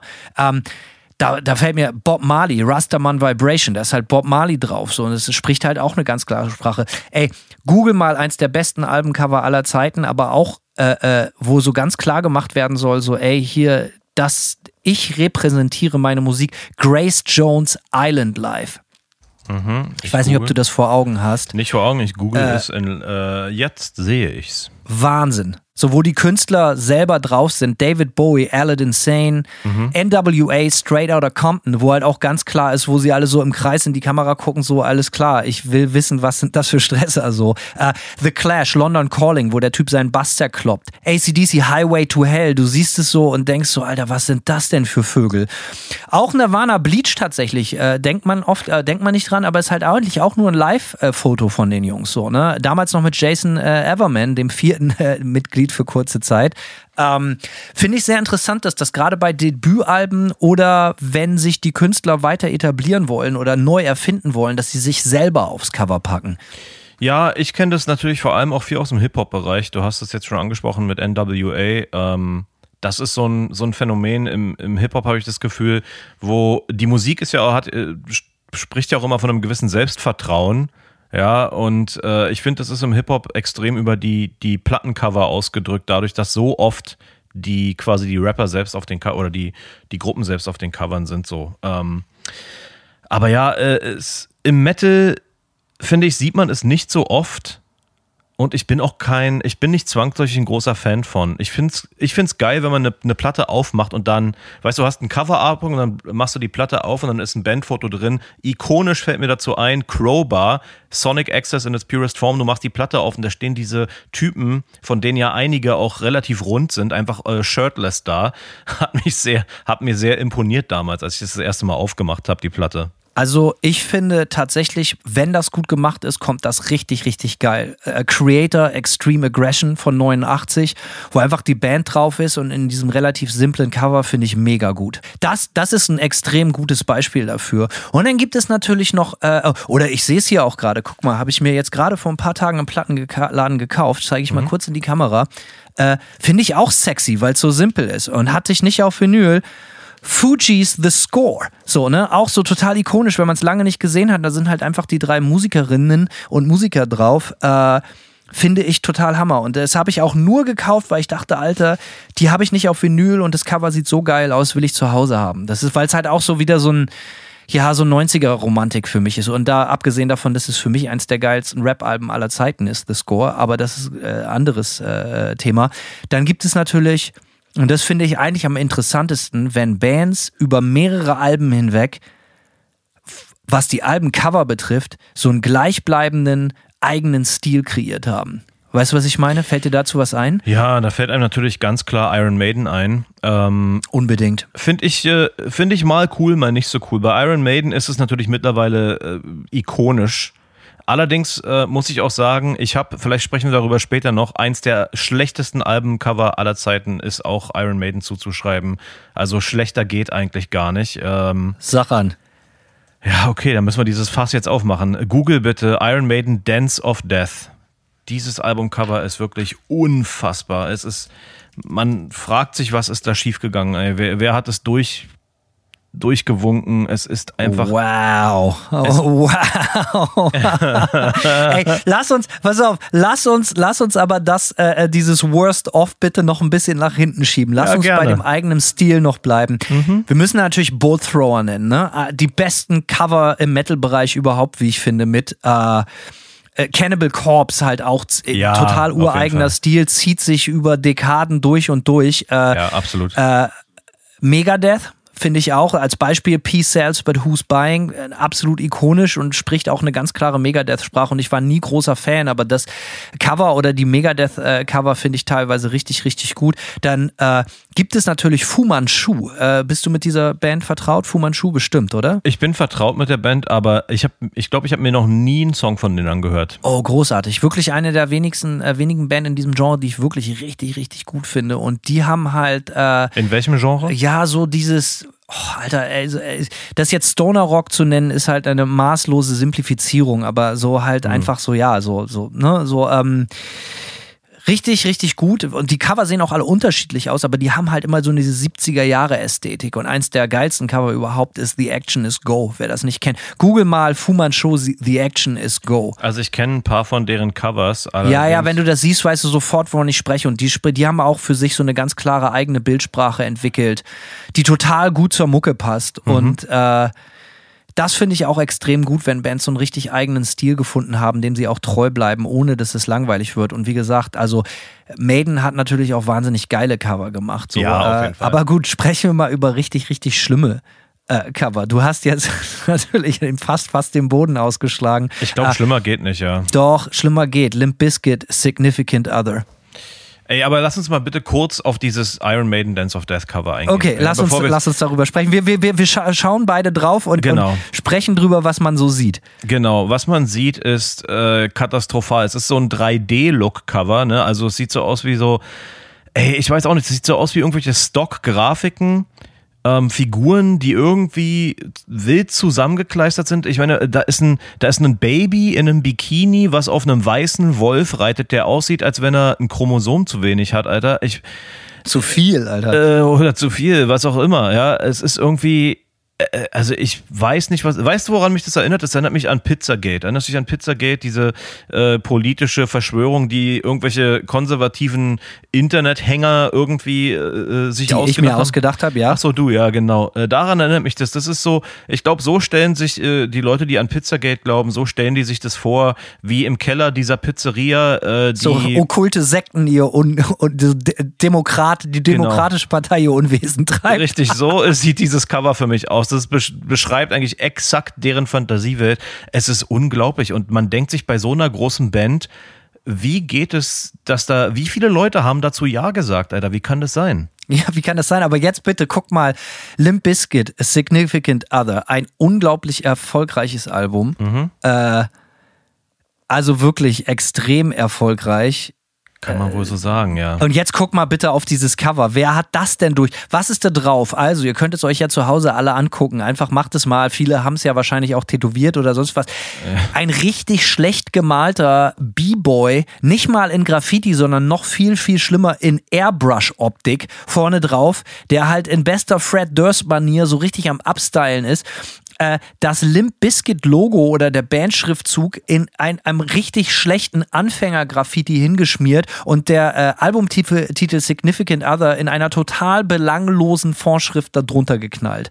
Äh, also das ist für mich eine Note minus eins, dieses Cover. Also das ist für mich wirklich eins der schlimmsten Cover aller aller Zeiten. Ich, ich finde, das Cover ist das perfekte Beispiel für Cultural Appropriation.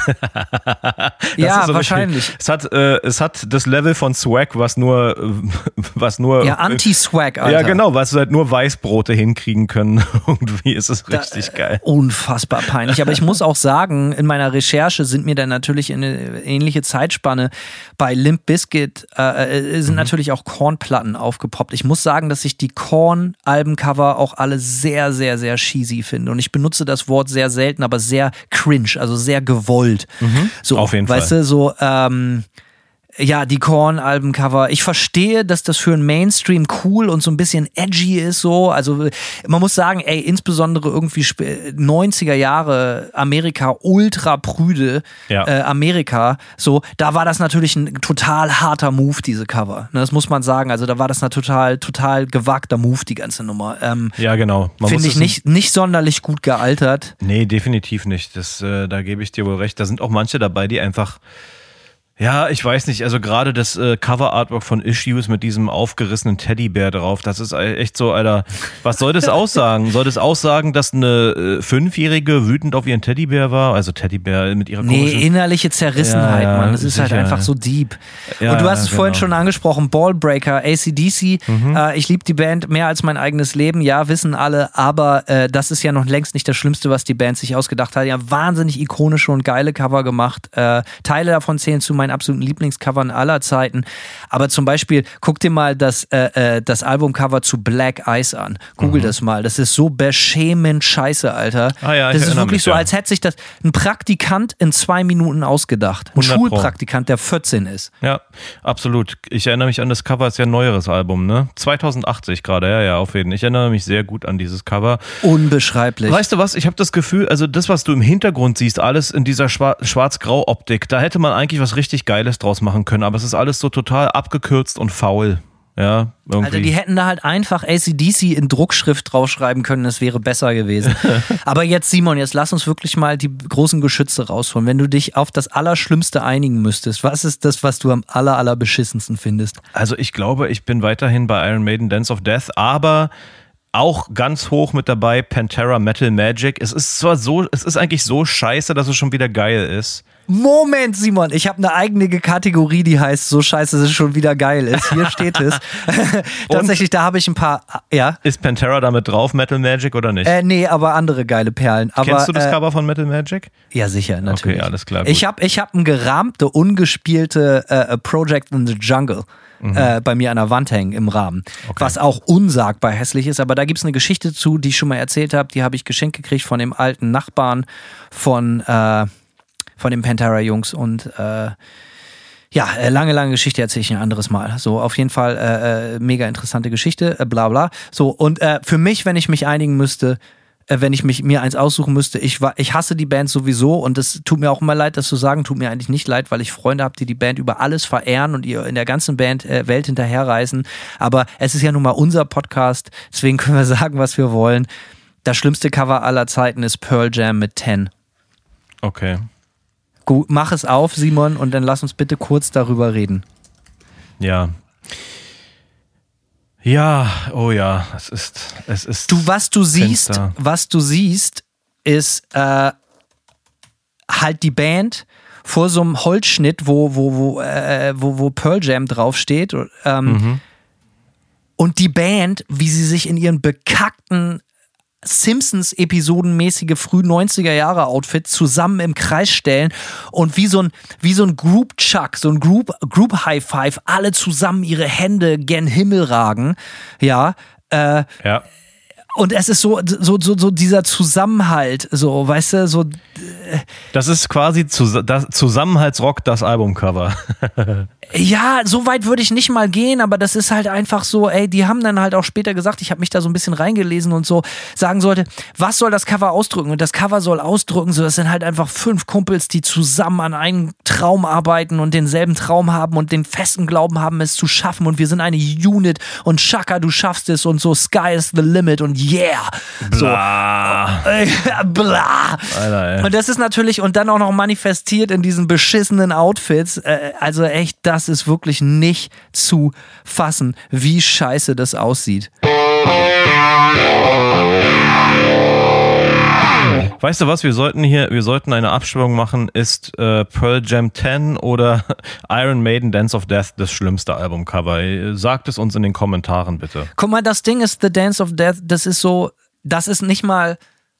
Weißt du, da würde niemand sagen, ey, wieso ist doch ganz gut. Das Problem bei dem Pearl Jam Co- Cover ist, dass es echt viele Leute gibt, die das halt wirklich richtig cool finden. So, das ist das Problem. Diese Dass Leute das will ich halt erstmal ernst genommen wird. Also diese Leute will ich erstmal kennenlernen, aber hey. Die gibt es, die gibt es, ganz ohne Frage. Aber dann lass uns darüber reden. So scheiße, dass es schon wieder geil ist. Was hast du gesprochen? Äh, was hast du eben gesagt? Äh, Metal Magic, right? Genau, Metal von, Ma- von Magic Pantera. von Pantera ist auf jeden Fall ein gutes Beispiel. Ähm, Ich habe auch ein paar Kracher, Alter. so richtig, ich finde, das ist eigentlich, ja, das ist das perfekte, das ist das perfekte Beispiel. Ich finde, das kann fast nichts toppen in dieser Kategorie, weil es ist so, man guckt es sich an, zum ersten Mal denkt so, Alter, ist das Heslon? Und dann denkt man aber irgendwie so, ja, aber irgendwie ist es auch geil. Es muss so sein. Es muss so hässlich sein. Ich sag mal, äh, Ja. ne, Crowbar. Äh, Mut zur Hässlichkeit. Genau, Crowbar Self-Titled an sich auch, ist jetzt nicht wirklich, also an sich ein cooles Motiv, aber irgendwie ist es auch total hässlich, besonders hässlich. Ich habe es mehrfach als Merchandise, als T-Shirt und Longsleeve schon gekauft, obwohl es irgendwie super hässlich ist. Das ist aber so irgendwie hässlich 90er geil so. Ja, aber äh, sprich du, was hast du, was hast du auf Lager? Also ich habe so Sachen, die sind nicht metalmäßig, aber man muss schon sagen, dass manche Prince-Cover halt schon wirklich also wirklich unerhört sind. Dieses unglaublich sexy Selbstbewusstsein finde ich halt total geil, sich in so Minischlüpper halt einfach aufs Cover zu stellen, sagen, hi, ich bin Prince, ich bin 1,35 Meter groß und ich bin der coolste Motherfucker aller Zeiten. Da ziehe ich natürlich den Hut vor. Äh, Ja. Und da muss man einfach sagen, so scheiße schon wieder geil sind. Und jetzt google mal Bee Gees Cucumber Castle. Jetzt geht's aber los. Das klingt ja schon. Bee. Gees Cucumber, Ca Cucumber Castle. Ja. Ja, okay. Da sind halt zwei von den verbleibenden Bee Gees ohne Robin Gibb drauf, wie sie sich halt so als Ritter verkleidet haben und es ist halt nicht mal Verarschung. Was, was ist denn das für ein Cover? Vor allem, wo sind die Gurken, Alter? Ich, ich verstehe es auch nicht. Also das Cover finde ich richtig heftig. Und auch, pass auf, das wird dir auch gefallen, Ringo Starr, Stop and Smell the Roses. Check das mal aus. Ich glaube, das Cover kenne ich. Äh, ja, großartig. Großartig. Da ist der Ringo und ru- riecht an den Blumen. Richtig, richtig geil. Und was anderes, was mir noch einfällt, ist, äh, ist, ist, äh, also Elton John hat ein paar wirklich unfassbare Dinger rausgehauen, die eigentlich unentschuldbar sind. Aber was halt geil ist, weil es halt auch gerade so eine unfassbar gute Platte ist, check mal Funkadelic One Nation Under a Groove. Du bist ja. Das sieht halt aus, als hätte das so ein 10-, 11-Jähriger im Kunstunterricht gemalt. oh ja. Auch ganz groß. Ey, also wie bist denn du darauf? Da musst du aber, du musst ja Blogs über Blogs durchgelesen haben. Nee, das sind tatsächlich Dinger, die ich im Regal habe. Okay, ja. So, und ich habe heute äh, und gestern bin so durchs Plattenregal gegangen und habe so gesehen, Alter, was sind denn hier mal so richtig freche Teile? Und äh, Funkadelic, One Nation, was halt so krass ist, ein total wichtiges Album für schwarze Kultur, für schwarze Musik, so äh, sowieso unfassbar geile Band. Und mit diesem Selbstbewusstsein für diese absolute Überplatte dieses Cover zu nehmen, es ist ja nicht mal scheiße, so in dem Sinne, sondern es ist halt einfach nur so, warum? So, ne? Es ist halt wirklich, als hätte das so ein, so, so ein Zehnjähriger gemalt, so mit so Buntstiften. One Nation Under Groove, äh, Empfehlung des Tages. Ähm, wie muss denn für dich ein geiles Artwork aussehen? Lassen wir das in dem Moment, wo du das Cover weggepackt hast und dann packst du das, das, das Booklet aus. Wie, wie, wie muss da für dich eine geile Platte gemacht sein? Das ist ja, hast du da gute, positive sowie negative Beispiele? Ähm, ein positives Beispiel, was finde ich vom ganzen Packaging her richtig, richtig geil war, war äh, 2001 Iowa von Slipknot. Wirklich geil aufgemacht. Du hast, äh, das Cover ist auf so einem Silberpapier gedruckt und äh, wenn du das Booklet aufschlägst, hat es so Zwischenseiten aus so einem äh, Pergamentpapier so bedruckte. Und das war ehrlich meine Plattenaufmachung, also selbst in CD-Form, die mich schon ziemlich, die, die mich schon ziemlich umgehauen hat damals, was ich noch in der Form sonst gar nicht gesehen habe. Ähm, ich bin sonst tatsächlich also ich weiß nicht, ob du den Eindruck auch hast. Ich habe das Gefühl, dass äh, so richtig ausgefuchste Booklets total der Vergangenheit angehören. Das interessiert eigentlich keinen mehr. Vielleicht liegt es auch ein bisschen an der Streaming-Kultur, weil die Leute wirklich nur noch das Cover-Artwork oft auch sehen, äh, wenn sie Musik konsumieren sozusagen.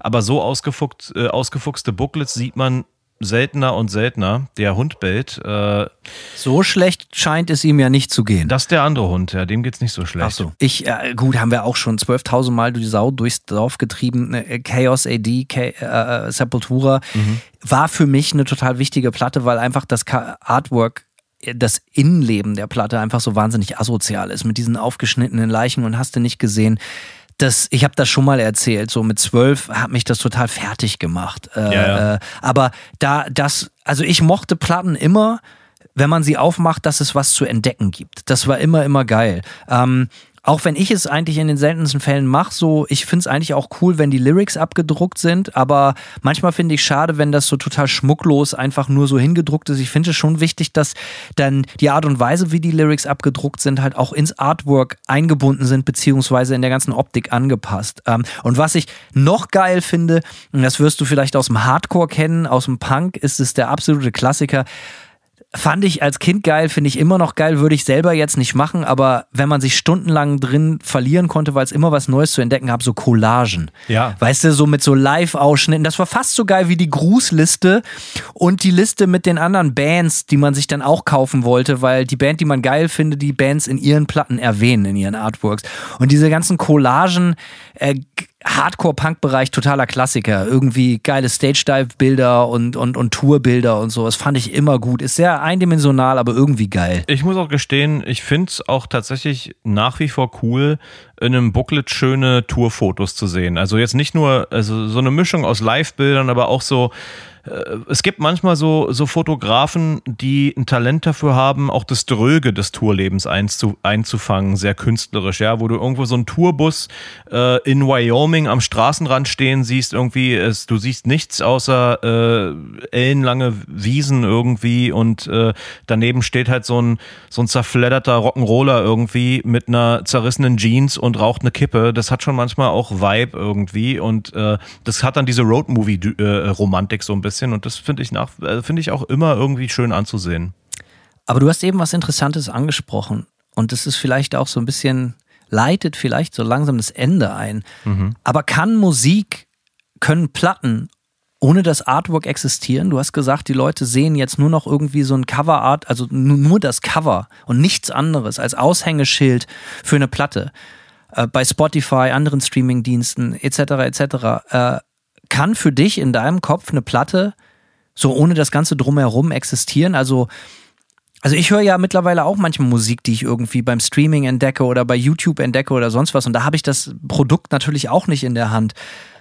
Aber mir fällt es schon schwer, weil die ganzen Platten, die für mich wirklich lebensverändernden Eindruck bei mir hinterlassen haben, sind eigentlich alles Sachen, egal ob das Beastie Boys sind, ob das Sepultura ist, egal. Also, ne, oder auch diese Metallica-Sachen, muss man ja auch nochmal sagen. Die ersten Metallica-Platten, alle Wahnsinns, gerade von dem Cover.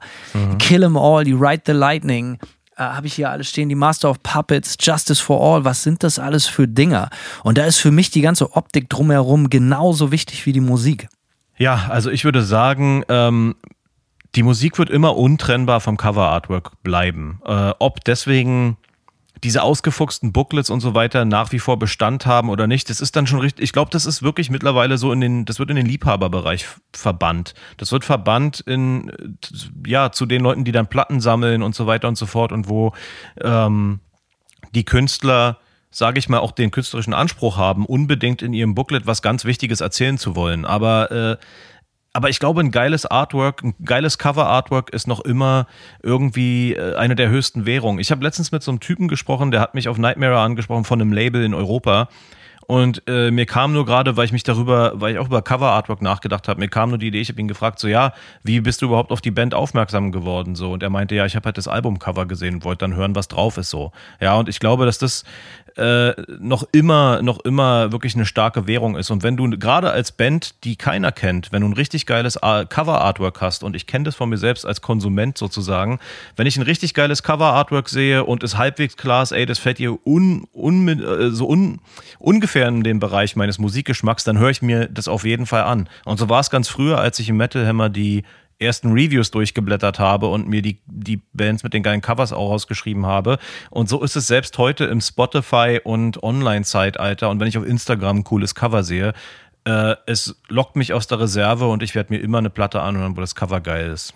Du hast mich kurzfristig vor der Sendung noch gefragt, äh, was denn für meine eigene Band, und ich habe ja nur eine Band, was, was, was da, das, das, was ist die Story hinter dem Logo oder sonst was? Äh, mhm. Ich ähm, finde ich nicht uninteressante Frage. Wie war das bei deinen Bands? Hast du dir da irgendwas mit, hattest du da was mit zu tun? Wie, reden wir mal vom Logo in erster Linie. Artwork, äh, wir haben jeder 12.000 Platten gemacht, das ist vielleicht ja, ja. gar nicht so wichtig, aber das Logo, sprechen wir mal über das Logo. Wie, hattest du da einen Impact oder wurde das an dich herangetragen, an euch? Beim allerersten ähm, WFAM-Logo nicht. Das hat jemand, äh, wir haben damals mit WFAM auf MySpace tatsächlich einen Artwork-Contest gemacht für unsere erste EP. Und da hat. Den habe ich gewonnen. Den hat Hanno gewonnen, ja. Und da hat, äh, da hat ein Australier, Brandon hieß der, hat ein, äh, ein Artwork, so ein Cover gemalt und dazu auch ein Logo einfach gemalt. Und das Logo war so geil, dass es dann für lange Zeit auch unser Logo gewesen ist. Wir haben aber dann zum letzten Album ähm, haben wir ein neues Logo machen lassen und das war komplett äh, meine Idee, also wie das Logo designt werden sollte. Und ähm, glücklicherweise hatten wir einen, jemanden an der Hand, der auch das erste Nightmare-Logo gemacht hat, der extrem gut darin war, Sachen so umzusetzen, auch geschmackvoll umzusetzen, wie meine hanebüchene Idee mir im Kopf rumgeschwirrt ist quasi. Und beim Nightmare-Logo das gleiche. Ähm, da wusste ich von, von vornherein, dass ich ein Ambigramm wollte und, ähm, ein Ampelgramm? Ein, Ambigramm? Ja, ein Ambigramm, genau. Ich wollte unbedingt ein Ambigramm als Logo und ich wollte etwas, was gleichzeitig äh, und das hast du vorhin angesprochen, so schwer lesbare Logos. Ich wollte irgendwie ein Logo, was äh, gleichzeitig leicht und schwer zu lesen ist. Und äh, dieses Ambigramm-Framework hat das äh, ganz gut irgendwie, äh, wie soll ich sagen, hat das ganz gut ermöglicht so. Und jetzt gab es ja noch mal kurzfristig ein neues Nightmare-Logo. Das ist wieder komplett ohne unser Zutun äh, entwickelt worden von dem Layouter, der die Remix, der das Layout für die Remix-Platte gemacht hat. Absolut übergeil. Ich bin absoluter Riesenfan von dem äh, Logo. Wir benutzen das jetzt auch schon auf Merchandise und alles. Äh, manchmal kommt auch unerwartet einfach was total Geiles. Ich kann mich erinnern, dass bei Manta das so war. Und ich bin bekannt dafür, dass ich wirklich überhaupt nicht malen kann. Also kein Stück. Also ich bin wirklich sehr, sehr untalentiert. Aber ich hatte immer das Gefühl, ich wollte immer mit meiner Band ein Logo haben, was du mit einem Edding an die Wand knallen kannst oder besser noch mit einem Messer in, oder mit einem Schlüssel in den Schultisch ritzen kannst. Das war, ich wollte was Simples. Das fand ich immer geil bei ACDC oder sonst was, dass du mit wenigen Handstrichen, äh, Hand, wie sagt man, Bewegungen, das Logo halt irgendwie umsetzen kannst. Am besten rustikal wie möglich. Und äh, ich weiß, dass ich mir das Manta-Logo innerhalb von zwei Sekunden ausgedacht habe. Und das war ich weiß nicht, ob das so scheiße ist, dass es schon wieder geil ist, aber es ist definitiv eine Sache, die ich jetzt über die Jahre gelernt habe, was enorm heraussticht und sehr, sehr, sehr eigen ist. Ich sage nicht mal besonders eigen gut oder sonst was, aber es ist halt auf jeden Fall sehr eigenständig und es gibt halt nur ein Logo, was genauso aussieht und es ist das von Manta. Und das finde ich geil, da bin ich stolz drauf, weil es halt einfach so ein totaler Zufallstreffer war. Ich habe das gemalt und habe ein Foto davon gemacht, habe das Irinsch geschickt und äh, er meinte, ja geil, machen wir. So, äh, und das finde ich gut. Und mittlerweile gibt es sehr, sehr viele Leute, die das auch tätowiert haben und so. Und das finde ich immer besonders cool, weil das eigentlich eine hohe Art der Ehrerbietung ist. Ich freue mich da schon drüber. Und wenn ich das Logo irgendwo hingeknallt sehe, freue ich mich auch immer, weil das ist wichtig. Also mir war es immer wichtig, ein Logo zu haben, was du ein Kilometer gegen den Wind direkt siehst und erkennst und auch fehlerfrei sofort nur einer einzigen Band zuordnen kannst. Und ob das nun schön ist oder nicht, bleibt dahingestellt, aber ich glaube, das habe ich ganz gut hingekriegt. Ich finde es schön, Hanno. Ich finde es ein cooles Logo. Danke, Simon. Äh, geiles Artwork, haben wir vorhin schon angesprochen. Wenn wir schon dabei sind, äh, lass uns gegen Ende bitte noch ein positives Beispiel nennen. Wir haben über die Band heute schon viel gesprochen. Wir haben Post gekriegt. Und zwar aus dem Hause Metal Blade. Metal Blade hat uns äh, was zukommen lassen. Und ja, äh, wir haben die Band heute schon aus verschiedensten Gründen gelobt, nämlich wegen ihrem wahnsinnig geilen Logo. Es dreht sich um Slayer, aber bei Slayer ist natürlich bekannt, es ist nicht nur ein geiles Logo, es sieht nicht nur geil aus, sondern es ist auch was Geiles drin.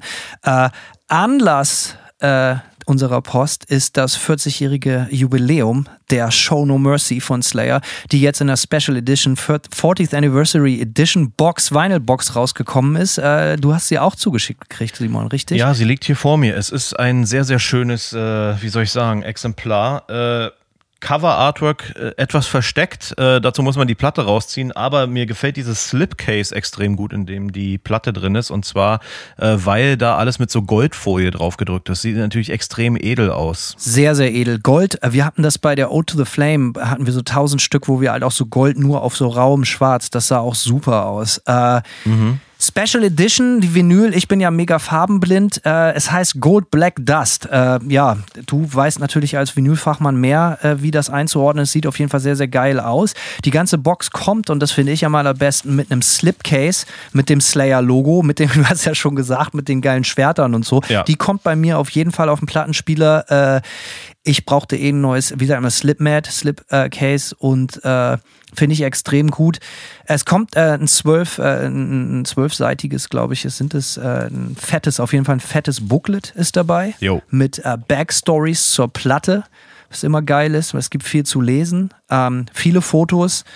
Es kommen äh, es gibt, es gibt, äh, was gibt's noch? Ja, es so Flyer. Poster. Genau. Ja, die finde ich besonders geil. Ja, das sind so geil. halt so, die sehen aus wie so Fotokopien aus den Anfangstagen der Band. Äh, ich glaube, es muss von 83. Die Platte kam ja im Dezember 83, wenn ich mich nicht täusche. Mhm. So halt so ja selbstgemachte Flyer, so Schwarz-Weiß-Fotokopien von den ersten Shows und Ankündigungen, dass ihr Album Show No Mercy raus ist. Äh, sehr, sehr charmant, äh, kostet tatsächlich nicht die Welt. Äh, ein absolutes Positivbeispiel für ein Re-Release einer eh ikonischen Platte mit einem ikonischen Artwork, einer ikonischen Band. Könnt ihr meiner Meinung nach, unserer Meinung nach, unbedarft äh, zugreifen. 40 Jahre Show No Mercy Metal Blade. Absolut, ja, große Empfehlung auch von mir. Ich bin auch extrem großer Fan von diesem, äh, von den ganzen alten Flyern, die unter anderem im Booklet abgedruckt sind und äh, es gibt ja auch noch ein paar, werden ja auch noch dazugereicht sozusagen in äh, nochmal ausgedruckter Form. Ich feiere es absolut ab. Auch so eine alte, wie so eine alte Autogrammkarte ist da auch drin. Ähm, weiß nicht, ob, ja. ob Autogrammkarten sowieso völlig unterbewertet und wenn die nächste Nightmare nicht mit offizieller Autogrammkarte kommt, dann geht sie direkt wieder zurück, Simon. Also, Slayer, 40 Jahre Show No Mercy Box, äh, ist, wenn ihr das hört, bereits raus. Ähm, Empfehlung des Hauses. Simon, Du hast meine Stimmung äh, mit einem sehr, sehr nerdigen Sonntagabendgespräch massiv äh, aufgehellt. Und der Sonntag Blues ist eigentlich fast weg. Ich möchte mich dafür bedanken. Ich möchte mich für viele geile äh, Cover-Tipps bedanken, äh, was so Artwork betrifft. Und, Immer gerne. Äh, ja, war ein guter Talk. Äh, hat mir Spaß gemacht. Äh, du siehst, ich bin wirklich tief ins Thema eingestiegen. Du natürlich ganz genauso. Äh, Hanno, da stellt sich mir noch die Frage, warum hast du eigentlich Sonntagsblues? Äh, was ist morgen bei dir los, dass du heute Sonntagsblues hast? Sonntagblue hattest. Ähm, keine Ahnung, ich weiß nicht. Ich habe irgendwie, ich habe schlecht geschlafen. Ich auch in drei Wochen geht's, in drei Wochen geht's auf Tour. Bei dir geht's sogar noch ein bisschen früher los. In zwei Wochen Der Stress klopft an die Tür. Man hat immer das Gefühl, man bereitet sich nicht genug vor, weil man halt auch einfach tausend andere Baustellen noch hat. Das werden wir vielleicht in einer Apparatfolge demnächst nochmal ein bisschen beleuchten. Irgendwie Druck, Stress äh, und jetzt schon Heimweh, obwohl ich noch nicht mal weg bin. Aber auch Vorfreude. Keine Ahnung, ich kann schlecht sagen. Auf jeden Fall, heute war Sonntag Blues und äh, mir tun die Knochen weh. Ich habe zu viel gearbeitet. Ähm, scheiße gepennt. Aber wie gesagt, jetzt ist alles besser. Wir haben anderthalb Stunden über Mucke gesprochen. Eigentlich könnte der Sonntagabend nicht besser enden. Ähm, Das Simon, schön. ich äh, wünsche dir was. Bis die Tage, wa? Ich wünsche dir noch viel mehr. Bis dann. Hauste, tschüss. Ciao.